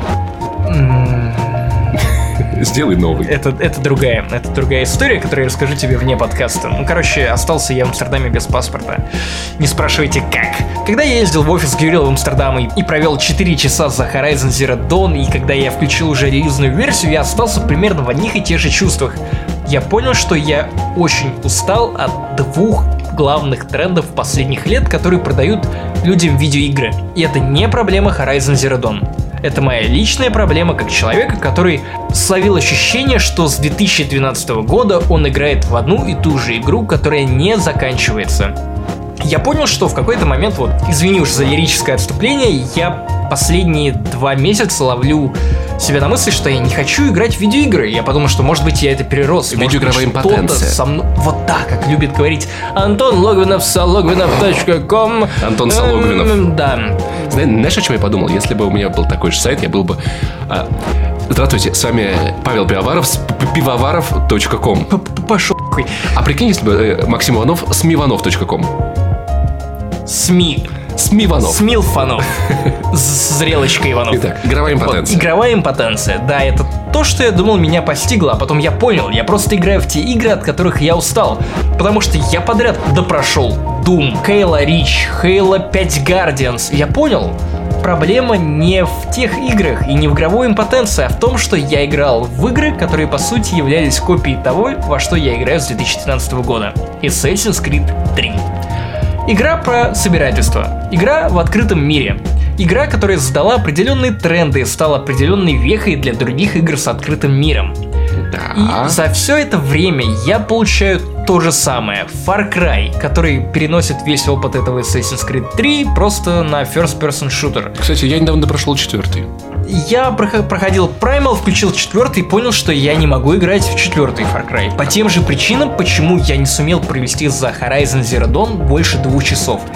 Horizon Zero Dawn в первые 6 часы вываливает тебя в открытый мир, и вместо того, чтобы скармливать тебе сюжет, к которому у меня отдельные претензии, потому что я видел еще чуть дальше, вот помимо тех двух часов, которые я на пострелизной версии наиграл, в общем, игра вываливает тебя в открытый мир, и все начинается с дикого утомления. Для меня, по крайней мере. Собери Я там столько-то огнежаров. Собери там столько-то других древесника или древесины, или что-то еще. Ну, Что-то еще там собери. Знаешь, я смотрю на это и понимаю, что я ничего не хочу собирать. Меня утомило это. Я делал то же самое в Far Cry Primal, мне было весело. После этого я как будто перегорел к играм, которые воз- возводят вот эту механику собирательства, стирания шкур, крафта в абсолют. Я хочу играть в игры как Doom, которые поражают тебя геймдизайном, которые срежиссированы, которые конечны, ко- у которых понятен объем, которые ведут тебя, ну, линейно. Я так хочу, чтобы пошел антитренд на игры с открытым миром. На игры, которые тщательно срежиссированы, которые поражают тебя своей динамикой, которые, знаешь, как выверенная пьеса. Ружья стреляют в нужный момент, потому что игры с открытым миром это всегда саморазвлечение. Ты приходишь вот в огромный открытый мир, и ты такой, я сейчас заберусь на длинной шее. Или я побегу там с этой палкой на рыскарей. Или я там вот придумаю себе новую цель, и как собака буду бегать за своим хвостом.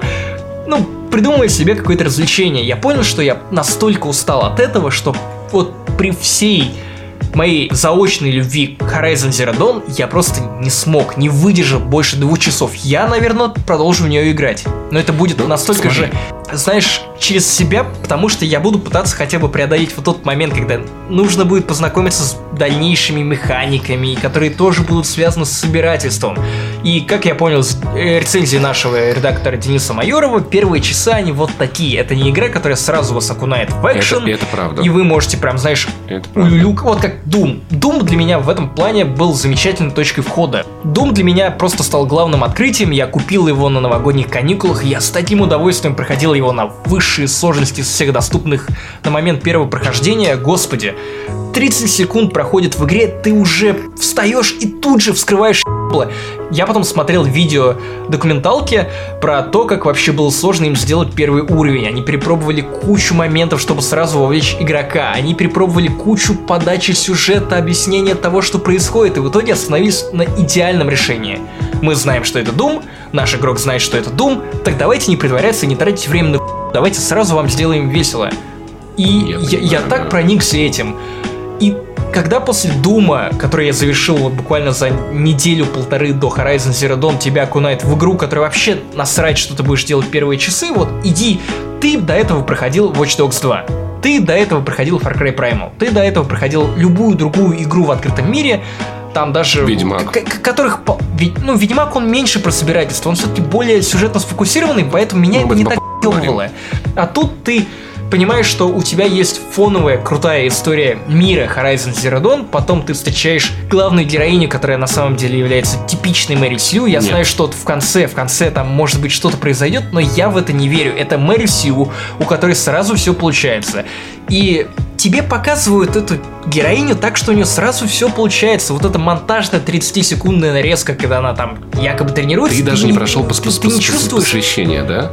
я доходил до этого в билде Гюрила, потом просвещ... э, инициацию вырезали, и потом показывали следующий кусок после Блин, вот инициации. на самом деле вырезали, конечно, довольно, довольно сильную штуку, важную. Ну, короче, До я которой я бы тебе советовал... И вот- меня очень раздражают персонажи, которые говорят брифингами. То есть люди так не общаются, и это неинтересно слушать. согласен, вот Mass да. Effect Andromeda. Можно обвинять в чем угодно, но они сделали правильно диалоги. Ты понимаешь, что окей, люди, может быть, так и не общаются, но при этом тебе интересно их слушать, потому что за каждой строчкой диалога есть какая-то подоплека, а не просто иди туда, иди сюда. То есть вот весь этот бред, который вливает тебе в уши Horizon Zero Dawn, можно было свести просто вот до одной маленькой строчки, помещающейся в углу экрана, которая объясняет тебе, куда Согласен. нужно идти и что делать. И мне это настолько... Вот две причины, почему я не могу сейчас играть в Horizon Zero Dawn. Это персонажи, которые изъясняются брифингами, сюжет, который фоном интересен, но Он- при этом он основной, построен, он настолько дженерик, Он- это просто про инициацию. Он действительно неправильно никакую. построен. С- Это смотри. странно, это странно. И собирательство, это просто, ну, сразу нет. При том, что я понимаю, что для тебя игра это сразу да, это РПГ нового поколения, и я ни секунды не сомневаюсь, что это не ради рекламы, бла-бла-бла, чуваки, вы завезли это правда Sony. РПГ, Нет, это разработка... отдельная тема. Работа с Sony и производство натива не работает так. Нас никто не заставлял так говорить. Человек, который справа от меня сидит, он реально верит в то, что Horizon Zero Dawn это новый РПГ, но это лучше, Это, это РПГ нового поколения. не лучшее РПГ поколения, РПГ нового поколения. Что почему-то приравняли в комментариях люди, которые приходили к нам под этот материал. Это отдельная моя боль. И на самом деле и человек, который писал этот материал, тоже, тоже в это верит Никита Богуславский. Все дело в том, что на всякий случай, если вдруг были среди этих, кто пиаваров не понимает в РПГ, ребята, давайте так, назовите мне хотя бы одну рок-группу. И я вам с легкостью объясню, что это не рок. Это панк-рок, а это инди-рок. А это брит-поп вообще на самом деле. И РПГ это тоже, это настолько уже стало широким понятием, где, если вы любите графический РПГ, игра- играйте в этот Landscape Tournament. Я лучше пойду книжку почитаю. Или тиранию. И есть новый РПГ, как Horizon, который... Это правда РПГ. Вот серьезно, мне сколько не пытались увидеть, это правда РПГ. Игра, правда, замечательная. И это не 10 из 10. И мне кажется, что оценка, которая 8, которую поставил Денис, ну, я вот все-таки вот где-то между восьмеркой и семеркой колеблюсь и немного сочувствую коллегам, которые ставили в других изданиях 9,5, 9. И если... Занесли Вот- РПГ нового поколения. Понимаешь, Натив. если разработчики Жопу продали. если разработчики возьмут все то, о чем вот мы, мы все, всей прессой говорим, и исправят эти недосчеты к второй части, то что по такой логике надо будет ставить изданиям, которые уже поставили девятку? 12, 15, 18, потому что... 50? Потому что, ну, это, это, это работа не на полбалла. Вот, и если вторая часть будет вот без тех минусов, о которых мы, мы пишем, десятка от Каноба будет справедливо, потому что это, это тоже будет колоссальной работой. Короче, игры с открытым миром. В чем прикол? Прикол в том, что тебе не обязательно делать все, все вокруг. Просто иди по сюжету. Есть разные подходы. Наш э, Антон Орлов, который выдрачивал первую локацию просто вот подчастую. Сделал там все. А потом ему стал очень интересный сюжет, и он не стал делать ничего в последующих. И просто допрошел игру. Просто допрошел. Забил на все сайт-квесты. Не увидел всех локаций в игре. И ему отлично. И есть я, который играл в офлайне, чтобы... И есть я, который играл без интернета все это время, потом подключился к интернету и понял, что я не выбивал ачивки, я даже не пытался. Но мне не хватает одной до платины. И я это заработал просто получая удовольствие от игры. Просто в это играя. У тебя есть два подхода, и ты можешь забить на побочки. И просто пройти сюжет. История пос- построена неправильно. Начинается, правда, скучно. Начинается ни о чем. Мотивации нет. Персонаж не раскрывается в дополнительных диалогах вообще никак. Любой сайт-квест можно... В Ведьмаке любой сайт-квест использовался для того, чтобы лучше раскрыть Геральта. Он везде проявлял характер. В каждом сайт-квесте. Здесь это упущено. И поэтому сайды... Я их... Тут сайт- сайт-квесты уровня. Мое любимое, то, что я увидел еще в офисе Гюрила, это вот этот квест, когда мужик ломает ногу, при этом он просто сидит на земле и такой типа, эй, ты вот та вот та сексапильная деваха, да? Вот, я слышал, ты можешь мне помочь, я слышал, вот ты неплохая, да? У меня вот мы тут ну, с дочкой да, мы, мы, мы подрались, ну не с дочкой, а вот мы вместе подрались с теми ужасными, ужасными существами, которые невероятную угрозу представляют нашему, нашему вот виду, да. Мы подрались, мне сломали ногу, я сижу тут на земле, я не могу ничего, вот видишь, нога вот болит, ничего не могу сделать, но ты, но ты, сучка, ты, ой, в смысле, спасительница моя, ты сможешь сделать что угодно, поэтому, пожалуйста, отправься, помоги моей доченьке ненаглядной, люблю ее, просто слезки лью, смотри, нога у меня сломана, а ты вот вот на двух ногах, иди, иди, сучка, иди, сучка, и помоги, и ты приходишь к этой сучке, И помогаешь помогаешь ей. ей, и она задвигает тебе штуку, которую я, кажется, видел в играх Piranha Bytes. М, знаешь, да, вот, м, сучка рыжая, ну, в смысле, спасительница наша, да, ты спасла меня, вот, по просьбе моего бати, который на жопе сидел, и у него, типа, была сломана нога, лол, кек на***л он. На самом деле не на***л, даже, даже не Тебе на***л. копье потом дает. Вот, и, но моя любимая матушка, землей пухом, перед смертью выковала невероятнейший, ой, ценности копье.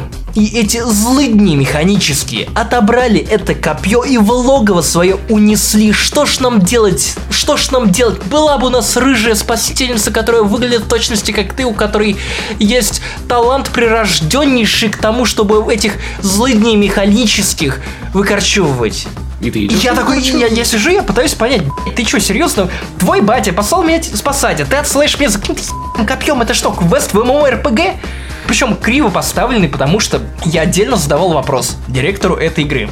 Какого хера у вас так плохо поставлены а, некоторые квесты, мере, те квесты, которые я видел, побочные. Вот вот эти облеты камер, деревянные лица, деревянные движения персонажа, этот мужик, криво сидящий на земле, по которому не скажешь в жизни, что вот у него нога сломана. Ну, он выглядит так, как будто он отдыхает, Это- он прилег. выглядит как те мужики из видео «Эй, мужичок, эй, старичок, идем на пикничок, тебя не хватает». Вот, вот эти вот бичи, которые Да, там сидели, да, тусовали, да. вот точно так же он выглядит.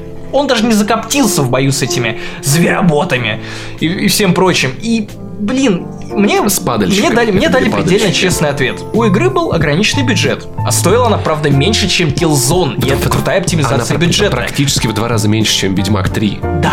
И самое интересное, у них была градация квестов, то есть они сразу делили квесты на А, Б, С, Д, Е.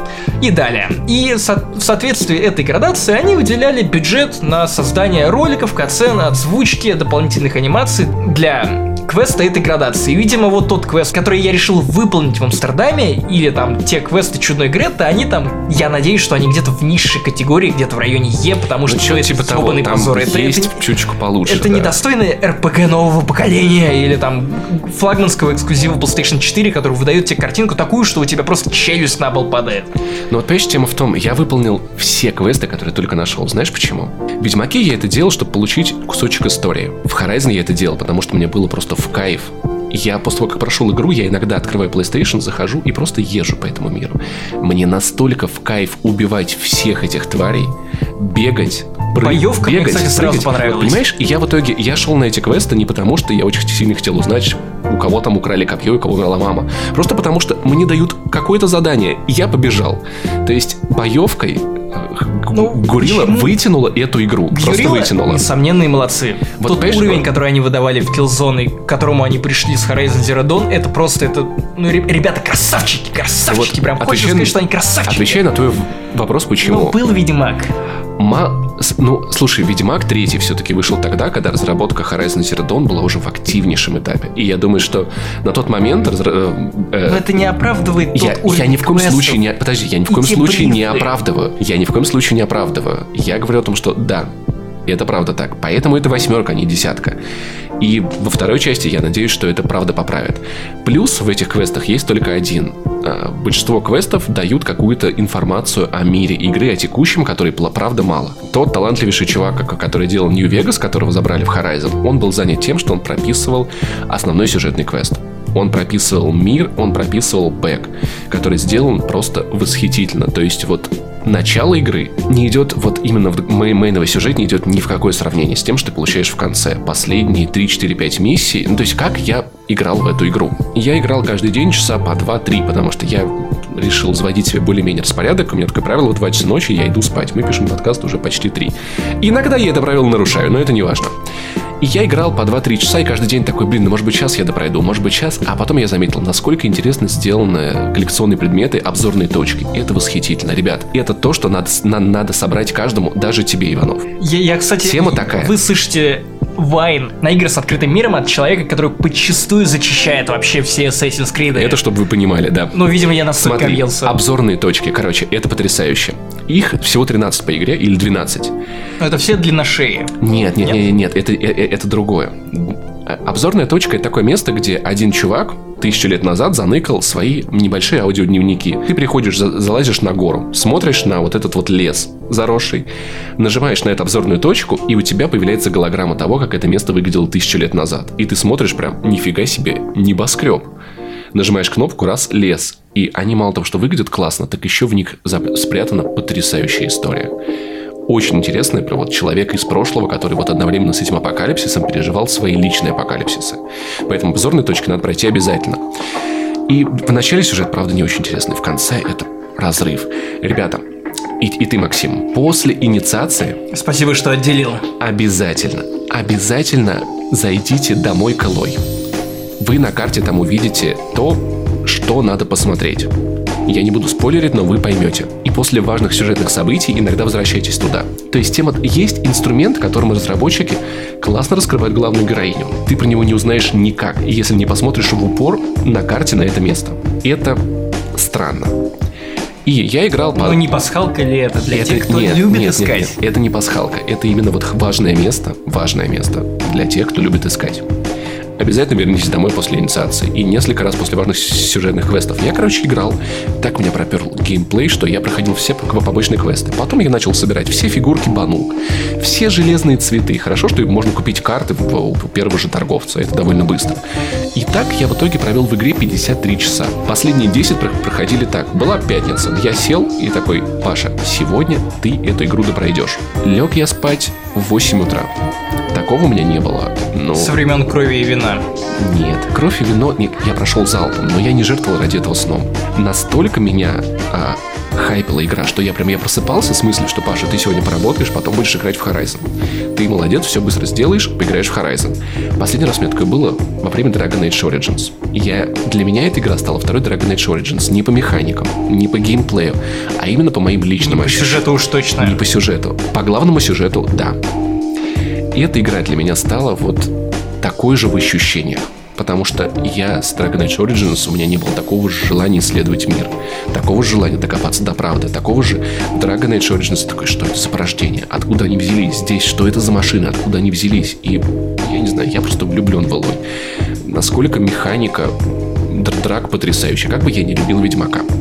Но боссы все-таки это твари разного размера, которые иногда вели себя по-другому. Ну, кстати, в крови и вино с этим было гораздо лучше, чем в основном сюжете и в каменных сердцах. Кровь и вино вообще с основным сюжетом было лучше, чем в основном сюжете и каменных сердцах. Кровь и вино вообще лучшее, что было с Ведьмаком, на мой Да. взгляд. Вот. И, но в Horizon просто, когда я впервые увидел Громозева, я такой, я прятался за кустом и такой, сука, как же тебе бать. Есть даже твари, которые похожи друг на друга, как Пелозуб или Ходей, которых надо убивать совершенно по-разному. Они внешне похожи, но у одного есть пушка, ушко, у другого антенны, которые палят, палят тебя. И ты в итоге, каждая битва, ты продумаешь тактические элементы, как кого, этого связать. Потом бить этого. В итоге вот Громозев, который самая огромная тварь. Помнишь, которого нам показывали в самом первом ролике? Который похож на тиранозавра Рекса. Да. Первая моя встреча с ним длилась минут 20, потому что я медленно, я изучал, что он может, что он не может. Я такой, окей, чувак, я целю тебе пушки, ко- которые кидают ракеты. Он такой, ладно, Пашенька, пожалуйста, но у меня есть дрон, который я сейчас выпущу, и который будет сверху тебя лучами ебать. Я убил эти дроны. Я убил штуку, откуда из- выходили эти дроны. Он такой, ладно, у меня есть там еще электрозаряд. Я снес ему еще что-то. Он такой, окей, парень, у меня остался еще луч, которым я могу в тебя кидать. Нет луча, я буду в тебя просто чаржиться и бить тебя хвостом. И это было невероятно. Знаешь, вот как вот батл рэперы деконструируют образ врага. В Horizon Zero Dawn ты каждый раз деконструируешь образ врага. И при этом Чтобы элегантно отводишь взгляд от того, что на самом деле Гюрила так вот, знаешь, замаскировала, ты, которую ты, скорее всего, все эти годы ненавидел и считал, знаешь, одной из главных ленностей геймдизайнеров. Это оранжевые части тела Да. врага, Окей, ну, понимаешь- которые подсвечиваются тебе так, чувак, ты, ты, ты недостаточно тупой, чтобы понять, что вот оранжевая штука, в нее нужно стрелять. Понимаешь, тема в том, Сколько что... таких мразей было в Lost Planet? Я понимаю, что эти штуки нужны, потому что, ну, так будет интереснее, если у босса будут места, Ну, понятно, куда тебе тут надо это не попасть. раздражает. Но, понимаешь, здесь... Тут ты- это вот Bluetooth гарнитура, которую эта Понимаешь? девочка-бомжиха поднимала Да, в этой дело в пещере, том- она как бы объясняет это. Дело в том, что, во-первых, это объяснено. Во-вторых, ты подсвечиваешь их на 15 секунд. В пылу сражения у тебя не будет возможности каждый раз подсветить, когда на тебя напали два громозева. Ты не сможешь каждый раз их подсвечивать. Поэтому ты смотришь один раз, более-менее запоминаешь, потом они, они дизайном все-таки выделяются. Ты два раза убил одну и ту же тварь, и ты знаешь, где у нее что находится. То есть к концу игры на меня напал... Йоу, ты знаешь, Питер. Ты знаешь, Питер, да. То есть, поэтому, во-первых, эти штуки пропадают, и они тебе, они визуально не мешают. Во-вторых, ты учишься их сам отходить. К концу игры был случай, когда на меня напал зараженный громозев. Это зараза, там есть специальная такая, как бы такой вирус, который делает монстров злее и опаснее. И на меня напала такая зараженная штука, которую я уничтожил. Вот первое сражение с обычным было 20 минут, сражение с зараженным было 4. Потому что я просто я знал, что с ним надо делать. И дело в том, что убить его я смог бы даже на первом уровне прокачки. Просто если бы я знал, что делать. Здесь качаешься ты сам. Тебя не качает игра. И это реально классно. То есть я потом его... Все батл-рэперы, которые купили Horizon Zero Dawn, расстроились в этот момент. Как это, как бы, тебя качает игра? а? Это я должен ее А. переворачивать. А Мурка бас бустед нет? И в итоге, как бы, Шутки за 200. если бы в Horizon была боевка, допустим, как в Ведьмаке, эта игра не заслужила бы того внимания, которое получила. Но они, правда, этой механикой вытянули все. Я облазил все уголки карты, я бил всех, кого только мог. Я приходил в места, которые просто казались мне интересными, чтобы узнать, что мне надо будет вернуться туда через несколько уровней по квесту. Ощущение тайны, ощущение загадки, ощущение того, что ответы от тебя ускользают. В итоге, помнишь, как мы хотели узнать, откуда берутся вот эти вот твари, когда видели первый E3 трейлер? Да. Ты, ты начинаешь играть в игру. Подходит момент завязки. То, чего, то, что тебе не показали в Амстердаме. И ты вместо ответов получаешь пачку вопросов. А потом еще пачку вопросов. А потом еще. И только потом уже ответы. И это... Это так же круто, как потрясающе. момент, когда ты впервые видишь динозавров в первом партии юрского периода. Что-то типа того. И знаешь, ты настолько удивляешься этому природному чуду, и оно настолько тебя впечатляет, и Сэм Нил, который, знаешь, вскакивает, снимает шляпу, приосанивается на этом джипе, из которого он смотрит на этих э, динозавров, я уж не помню точно, кто там был, и вот этот момент удивления и да, Horizon Zero Dawn отлично а генерирует такие моменты, потому что когда первый раз я лез на длинношеи, я, конечно, у меня просто дух захватывал Это- от это- того, насколько огромная эта махина. И это и прям очень как- круто. И, и от того, как легко с нее упасть. Потому что по ногам ей забираться нельзя. Нужно со второго этажа каких-нибудь Да, пристроек да, да, прыгать. да, и да, в да. итоге это каждый раз для меня был очень волнительным моментом, потому что Поэтому- легко промазать. И вот, понимаешь, однажды я э, вот шел в такую гея прайм. Такое Куда? ме- Гея Прайм. Mass Гея- Effect Andromeda? Гея. Нет, гея. Гея это- Прайм, это, это, богиня. нечто, куда мог бы прилететь Pathfinder. А может быть, он, и- он и прилетел. И улететь оттуда с разорванной жопой. Своего отца. Крогана. Забрал ее. И, Слышь, у меня дед Кроган, а? Я карабкался на гору. Я карабкался на гору, перебил кучу тварей, и Элой мне говорил то, что, блин, кажется, они правда что-то охраняют, их здесь не должно быть. И я подхожу, я чуть не обосрался. Из горы оранжевый луч как око Саурона просто лупят мощнейший. И я встал на секунду такой просто, а, твою мать, мне казалось, будто это какой-то огромный робот или босс, и я потом только понял, что... Йоу! Это, это, это было отверстие в горе, откуда било солнце. Но я, вот наученный этим миром, я был готов обосраться на месте, потому что я просто не знал, что мне это, это выглядело как око Саурона. И игра действительно меня погрузила в эту первобытную обстановку. Каждый раз оказываясь в котле, в такой подземной лаборатории роботов, и я напрягался, когда видел светящиеся огоньки, потому что мне казалось, что это рыскари. Я останавливался, прицеливался, и только потом понимал, что это, это просто консоль для доступа, это не рыскарь. Но я прям игру прочувствовал. И в итоге... Поэтому, кстати, вот есть забавный момент. Ты говорил про сюжет. Я Да. вот как раз вспомнил, что у нас был круглый стол с одним из авторов игры, который рассказывал вообще про то, насколько сложно ему было писать Эллой, как сложно было вписывать развитие этого персонажа в рамках игры с открытым миром, потому что до этого Риана Пратчет говорила о том, что вот эм, очень сложно было писать сценарий и моего персонажа, и Для чтобы Лары она Крофт, происходила. Если что, ребят, чтобы вы не подумали, что Риана Пратчет писала сюжет Horizon. Пратчет Вот. писала сюжет Лары Крофт. Да, Просто я- вопрос я про это Риану объясняю. Пратчет задавали сценаристу Horizon. И Риана Пратчет говорила о том, что вот, мне было трудно писать мою героиню, потому что я постоянно упиралась в какие-то, вот, ну, знаете, такие штуки, условности видеоигр, необходимость растягивать сюжет, и не, не могла раскрыть его. Что сказал сценарист Horizon? Чего это бабова? Чего? Чего? Что эта женщина себе Серьезно, позволяет? Типа, я вообще, наоборот, чувствовал себя максимально свободным в этом плане. То есть, наоборот, механики помогали раскрывать Элой с новой стороны.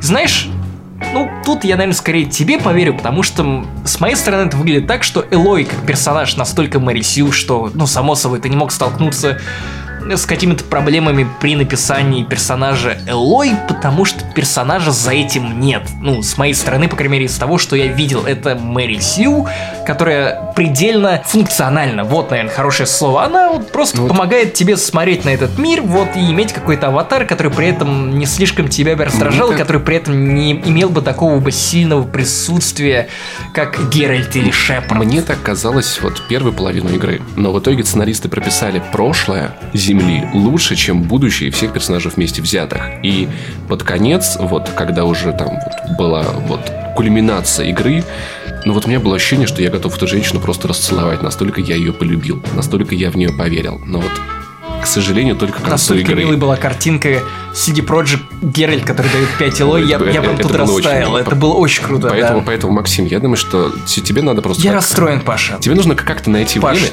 я знаю, дойти но до я завязки. расстроен. До Сейчас я завязки. реально расстроен. До завязки. Игрой и еще больше я расстроен тем, знаешь, как это, это вечеринка, на которую тебя не приглашали. Вернее, тебя приглашали, но ты оказался тем самым мудаком, который грустит по своей бывшей в углу и запивает всю эту грусть вискарем или там, виноградным да. днем. Вокруг меня люди веселятся, радуются дню рождения, допустим, там, твоего лучшего друга. Там шарики, свистульки вот эти, все, не знаю, стрельба из автомата Калашникова в, в закрытом Ну, Как у помещении нас по обычно твоим на, другим дне- друзьям. на днях рождениях происходит. Да, в 05 регионе. Вот. А, и, ну, как все как бы... Блин, нельзя так шутить, потому что за мной потом тоже будут охотиться. И мне придется уехать в Беларусь какую-нибудь. Мы не хотели, хочу мы не Беларусь, хотели обидеть хочу. никаких корейцев. 05 это же Корея. Да, извиняюсь перед китайцами. И, и, э, Ким Чен Ир, конечно же. Ты, Да, ты с- классный. Ким Чен Ын. Ой, Сла- Слава Ким королю. Королю Хорошо, слава. Тебя не пригласили на вечеринку. Максим, просто Вот, понимаешь? и, да, и ты, ты так радуешься Horizon. Так радуются люди, которые купили, даже Рябов, который вначале такой, типа, «Э, да, это дрочь какая-то. Нет, вот, просто, вот знаешь, вот экспертиза, у Рябова был- экспертиза редактора отдела технологий позволяет мне сказать, что это какая-то ММО-дрочь срань. Не, ну, знаешь, мой любимый... Слушайте Дройдеркаст. Мой любимый аргумент Рябова был в том, что студия никогда не делала хороших сюжетных игр. Как она может сделать хорошую сюжетную игру? Окей. Дройдеркаст никогда не писали хороших... Дройдеркаст Я очень хороший подкаст, вас, я их слушаю. Смотри, логика какая? Я читаю вас в соцсетях и По- слушаю подкасты. По логике Рябова получается, что чтобы студия сделала хорошую сюжетную игру, она должна до этого делать хорошие сюжетные игры. Но чтобы сделать до этого хорошие сюжетные игры, она должна быть студия, которая делает хорошие сюжетные игры. Это как тайна Джона Коннора, потому что чтобы Джон Коннор родился, Джон Да. Коннор должен отправить Кайла Риза в прошлое. Но То есть- этого не может быть, это непорочное зачатие. Jesus Christ, Вот. Джон Коннор, Так одно что- и то же. Endless trash. Так что радуются все вокруг. То есть я пока не встретил... Кроме меня. Кроме тебя. Я вспоминаю, Поэтому, я Максим, бухаю вискарь, виноград Понимаешь, день, Максим, шлифую я вот- пивом, я вот- Балтика девятка и наматываю сопли на кулак и свои чишки, Я которые вот, еще не успели Понимаешь, на этой, на, этой мхом. на этой вечеринке, как, Потому что они недостаточно долго в этом постапокалиптическом мире. Я не знаю, я что как парень, я который на вечеринке подойдет к тебе с пуншем, скажет, смотри, там классная телочка, иди познакомься с ней, Максим. А это, просто оказывается, трансы, мы проходили Mass Effect Andromeda. Ты заходишь, очень-очень быстро идешь к инициации, проходишь посвящение, игра Мы все еще про телочку или про Horizon? и про то, и про то, и про другое. и Обряд там, и там есть посвящение. В отношении женщин, как он выглядит? Кольцо на пальце? Я не вижу графона член- на этом пальце! Сказал я про Mass Effect Andromeda. Ты проходишь быстренько инициацию, а потом ты такой типа, ни хрена в себе, потому что ты Но Ну, я видел то, что немножечко... происходит после инициации. Ну, это такое а, подожди, ты, ты просто даже не знаешь, кто мать Илой. Слышь, ты знаешь, кто моя мать? Ты знаешь, а? кто ее мать? Ты знаешь, Вот кто моя мать? ты попадешь в эту гору, и там тебе вот эти женщины расскажут. И ты такой, типа, ни хрена себе. И, и я уверен, что... Да это- чтобы я женщин и слушал. поэтому и- игра тебя обязательно увлечет. И хотя бы просто сюжет. Дело в том, что я прошел игру, ну, я прошел все. Я могу смело сказать. И, наверное, последние часов 10-15 у меня опыт просто не, не- не накапливался, потому что я уперся в 50 level. Я в него уперся часу на 30 А А потом... мог бы в Тиндере телочек свайпать. И этим я тоже занимался во время кат-сцен, потому что, ну, они бывают скучные. Вот. А потом я открыл все, все, ски, все скиллы, абсолютно все, даже те, которые мне были не очень нужны. И игру проходил еще, еще часов 10 со всеми открытыми способностями. Так что даже если ты пойдешь тупо по сюжету, на легком уровне у тебя не будет трудностей с тем, чтобы все пройти. Посмотреть обалденную историю, вчитываться в каждый дневник, который ты будешь находить в руинах, а ты будешь вчитываться в каждый дневник, который будешь находить, потому что ты любишь Терминатора. И это Терминатор под новым соусом. Так историю о Терминаторе не обыгрывал еще никто. И это тебя обязательно увлечет. Гуакамоле. Ты будешь каждый, ты потом будешь Паша, блин. я- Тартар. Я, так говнился, а теперь я тут читаю каждую маленькую Соевый? записочку и соус из горьких слез пе- пекарей, которые игру. Ребят, купите PlayStation уже. По- вот по- надо, надо иметь. Надо. Просто вот ради такого. И тебе, Максим Иванов, надо перестать быть таким ворчливым дедом. Серьезно. Это говорит мне другой ворчливый дед. который- Господи, это я тебя по рукам бью, чтобы ты меньше ворчал. Давай я тебе буду говорить, игры. давай я буду тебе бить по рукам, ты мне по рукам, и мы будем Вот эти игры это- вместе. Триквел фильма 50 оттенков серого. Поэтому, ребята, если вас еще не Horizon, я просто скажу в сотый раз. Я, Если я- вы хотите, чтобы мы побили вас по рукам, я прошел игру, я сделал видео после 15 часов, я делаю подкаст после 53 часов. И после 53 часов эта игра еще более восхитительна, чем она мне казалась пишу, в начале. я, я пишу это ворчание после 6 часов за Horizon. 2 часа в игре и 4 часа в Амстердаме. Посмотри завязку, серьезно. Вот завязка. Я прям- попробую найти в себе силы, чтобы это как-то преодолеть, но пока что... Поэтому ставьте Пока лайки. что Хейла прохожу. Ставьте лайки под этим подкастом, чтобы Максим не был таким игровым импотентом. И грустно. Поднимем его игровой. Из ямы с импотенцией. Не стейками. Ямы с не стейками. Итак, дорогие друзья, у нас новая рубрика, которая называется «Обзор передовой». Передовица. Которую мы э, честно Смотри. по-новому с**ли у других подкастов или у других ток-шоу, которые вы можете увидеть или услышать где-нибудь еще. Но у это не- каких? Догадайтесь сами. На, на- на самом деле история true. True история. Мы просто Название. купили газету «Жизнь» газету «Жизнь» в дополнение к сидру, который я выпил перед записью и во время записи этого подкаста. Из-за потрясающего заголовка. Ну, во-первых, название рубрики. Максим, Максим, послушай. Послушай, Ну-ка. послушай. А, передавиться. Передавиться. Который как бы Слаб- и передавиться. Потому что мы слабы на передавиться. И потому что после того, что мы прочитаем, нам захочется передавиться, понимаешь? Видишь, какая глубокая... Плохо. Итак, Диана Шурыгина, от которой вы, вероятно, не скрываетесь уже нигде никогда, потому что Малахов запишет еще 14.8, ой, и 69 передач про Диану Шурыгину, А я- вы зачем-то посмотрите. Я, кстати, ни кадра не видел Я, оттуда. кстати, не смотрел ни одну эту передачу, но я, Я. но я смотрю YouTube-блогеров, которые делают на это обзоры, и я как бы легитимизирую себе этот контент. Знаешь, это как российские фильмы в версии Бэткомедиана. Я смотрю те, кто мне пересказывает, что происходит в этих передачах. И получают полную порцию этого ада вместо меня. Итак, газета «Жизнь» от 13 марта. Что же мы видим на передовице? Клубничка на донышке. Фотография Дианы Шурыгиной, которая немножко, ну, знаменитая вот с этого мимасика, где она показывает, что... На ну, донышке? На донышке. У нее за- замазано лицо Замазаны глаза, типа, никто не узнает, потому что я Бэтмен. Я как Кларк, я как Кларк Шурыгина. Я как Кларк Шурыгина, то есть ты никогда не узнаешь, если я надену Ты никогда не смотрел Бэтмена? Бэтмена не смотрел? Бэтмен? Потрясающие пародии на Бэтмен. Бэтмена. Просто то, что это там у тебя Гордон такой, чувак, мы вообще-то знаем то, что ты Брюс Уэйн. Нет, я не Брюс Уэйн. С чего вы взяли? Индиана. Я... Или как замечательный... Я чудо-женщина. Или как, как замечательный Лего Бэтмен, когда Робин говорит, ого, а, Бэтмен живет в подвале Брюса Уэйна. Нет, это Брюс Уэйн живет на чердаке Бэтмена. Диана Шуригина, а что нам про, пишется про нее? Пишет, Диану завербовал король русского порно, но прежде чем перейти на страницу 6, странно, что не 6 и 9, Что не 666. Итак, э, я просто увидел другой замечательный заголовок, который, знаешь, мог бы быть под заголовком для новой игры в серии Warhammer. Это «Сенсация в мире медицины. Убийца рака из космоса. Warhammer 40к. Убийца рака из космоса». Сразу такие «Space Marine!» Знаешь, мне это напоминает э, вообще-то последнюю Call of Duty. Окей, шестая страница. Через восточную сказку и Русь неуходящую, и... О, актер- авария Караченцева, конечно Да, же. авария Караченцева. Вы знали, что... А, смотри, трагедия, которая превратила великого актера в инвалида, повторилась день в день спустя 12 лет. Я вижу, кстати, рядом, это уже не про Караченцева, «Дед в законе». И это также не про Роберта Де Ниро и ихтивого дедуся. 69 лет. 69.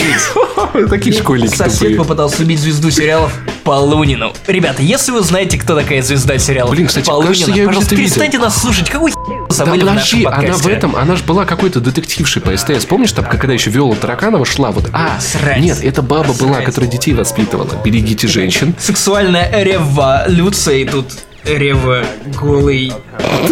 Боже ты мой. Шоу продолжается. Андрей Малахов.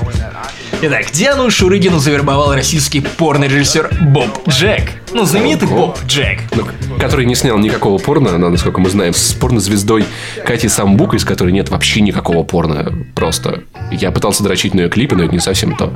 Что же Итак, произошло? 17-летняя девушка, которая посадила парня за секс... Лично, лично посадила, Посадила парня за, секс на вечеринке, стала культовой фигурой в интернете. Дорогая моя газета жизни, культовая фигура в интернете это Антон Логвинов. Во-первых, все это, конечно, иллюстрирует не Бобом Джеком, а каким-то 17-летним чуваком, который сделал себе татуху на донышке Кстати, на руке. Очень смешной был момент с ним в последней передаче, где Малых такой, о, В смысле, это кто-то известный? Ты смотрел эту передачу? Я смотрел в Твиттере, попался кусочек с парнем, который набил эту татуху, и там Малахов такой, о, типа, чувак, вот он сделал эту татуху, и эта Диана такая, о, знаешь, у, у него прям, прям лицо радости, типа, нифига себе, вау, я такая раскрученная. То есть, знаешь, на самом деле, А потом она, парень кстати, становится толстым Знаешь, и самое забавное? на донышке становится на днище. А, она, сде- Диана сделала видео в стиле Марьяны Ро, где плачет. И Марьяна Ро, девушка Ивангая, которая я. Ивангае бросила. Как ни И- странно, я знаю. Я, Ты- я сожалею все- об этом, все но я знаю.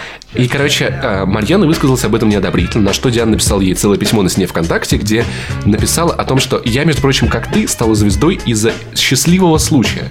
То есть то, что... Счастливый с- И это, Счастлив- и ну, это слова Дианы Шурыгиной. Это счастливый конец.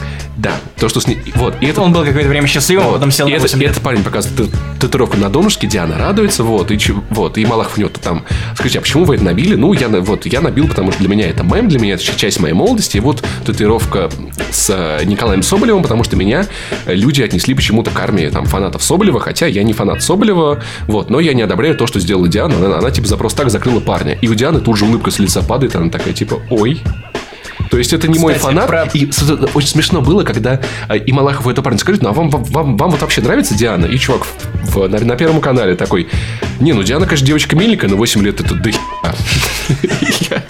Ну так-то. Я ну, так орал, да. Так-то. Кстати, про татуировки, которые делают люди, непонятно зачем. Я как человек, который Делал в последнее время искал лида, лида и новостника для раздела киберспорт на Канобу, отсматривал резюме, которые присылали мне откликнувшиеся на эту вакансию. И одна из самых ярких вакансий вместо резюме была фотография чувака, который набил себе на руке КС 1.6, то есть прям логотип О, по пальцам и по руке. нифига И я себе. такой, этого чувака я на работу точно не возьму. Забитые мне тут не нужны. В тюрьме сидел, небось, ты в тюрьме, понимаешь? Итак, Имя 17-летней Дианы Шурыгиной горячо обсуждается в российской прессе и в социальных сетях ежедневно на протяжении месяца. Неправда, последний раз мы выходили 4 месяца назад.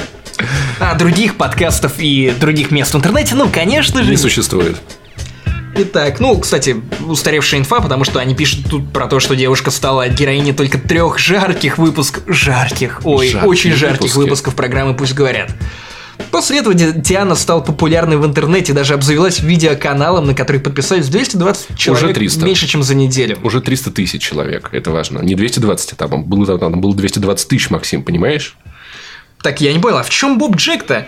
Один из поклонников наиспечен бла-бла-бла, бла-бла-бла, надпись на донышке. Между тем, сама Диана получила приглашение поучаствовать в музыкальном проекте российского кинорежиссера Боба Джека. Кинорежиссер. Кинорежиссер. Знаешь, зна- знаешь, Видела вот фильм? Кончаловский художник Андреасян Боб Джек. Кончаловский отличное имя, не хуже, чем Боб Джек для режиссера Да, порнофильмов. я, я полностью согласен. Полностью согласен. Или Мамин Сибиряк. Музыкальное шоу Сразу такой, знаешь, категория для милфочек. Мамин Сибиряк. Для зрелочек.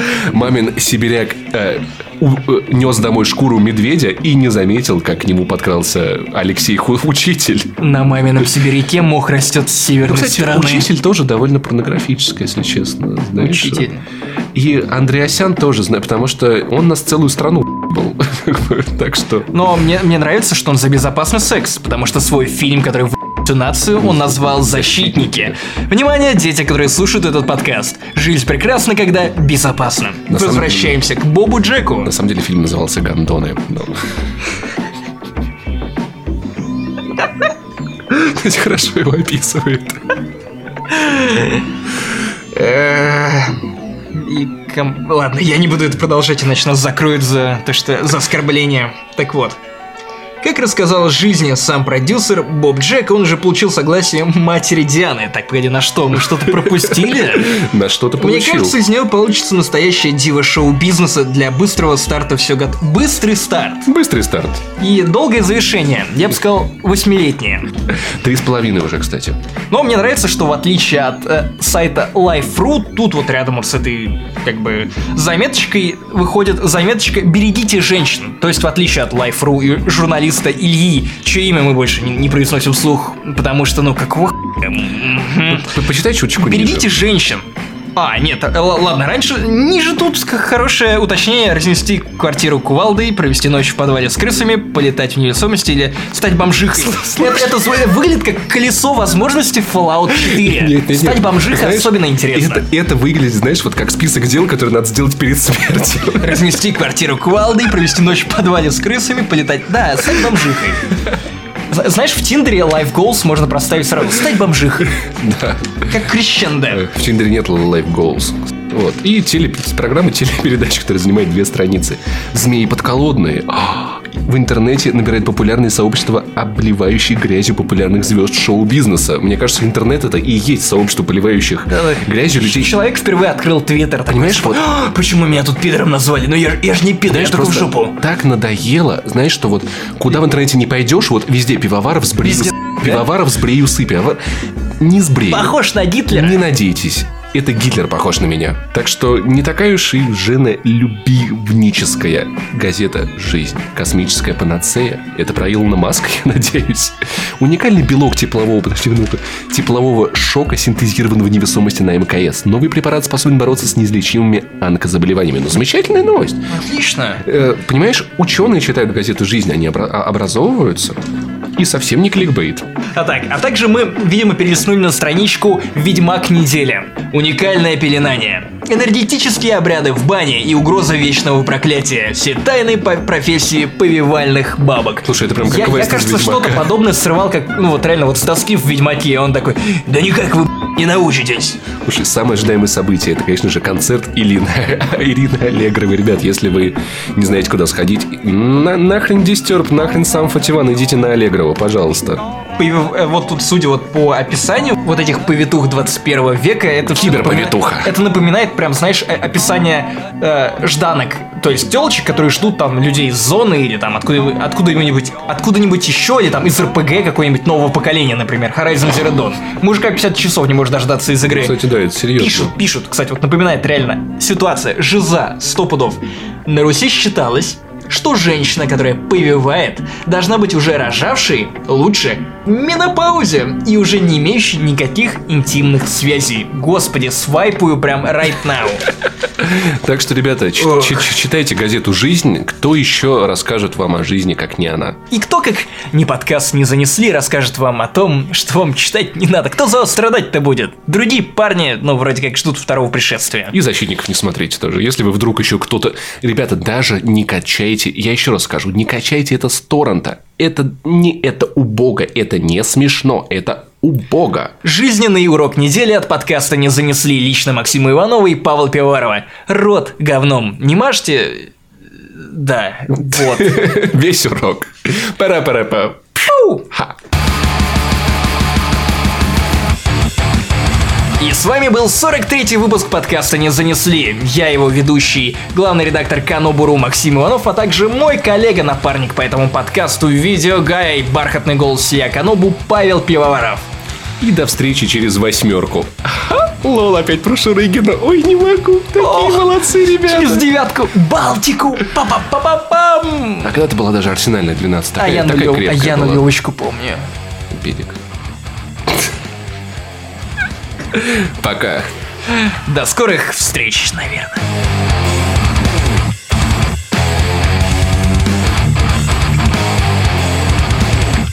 А также пока мы покупали мне сидр перед записью этого подкаста, Пидор. а также пока мы покупали сидр, а также пока мы, а также по губам, По губам. Я думаю, тут можно и отбиться. головы.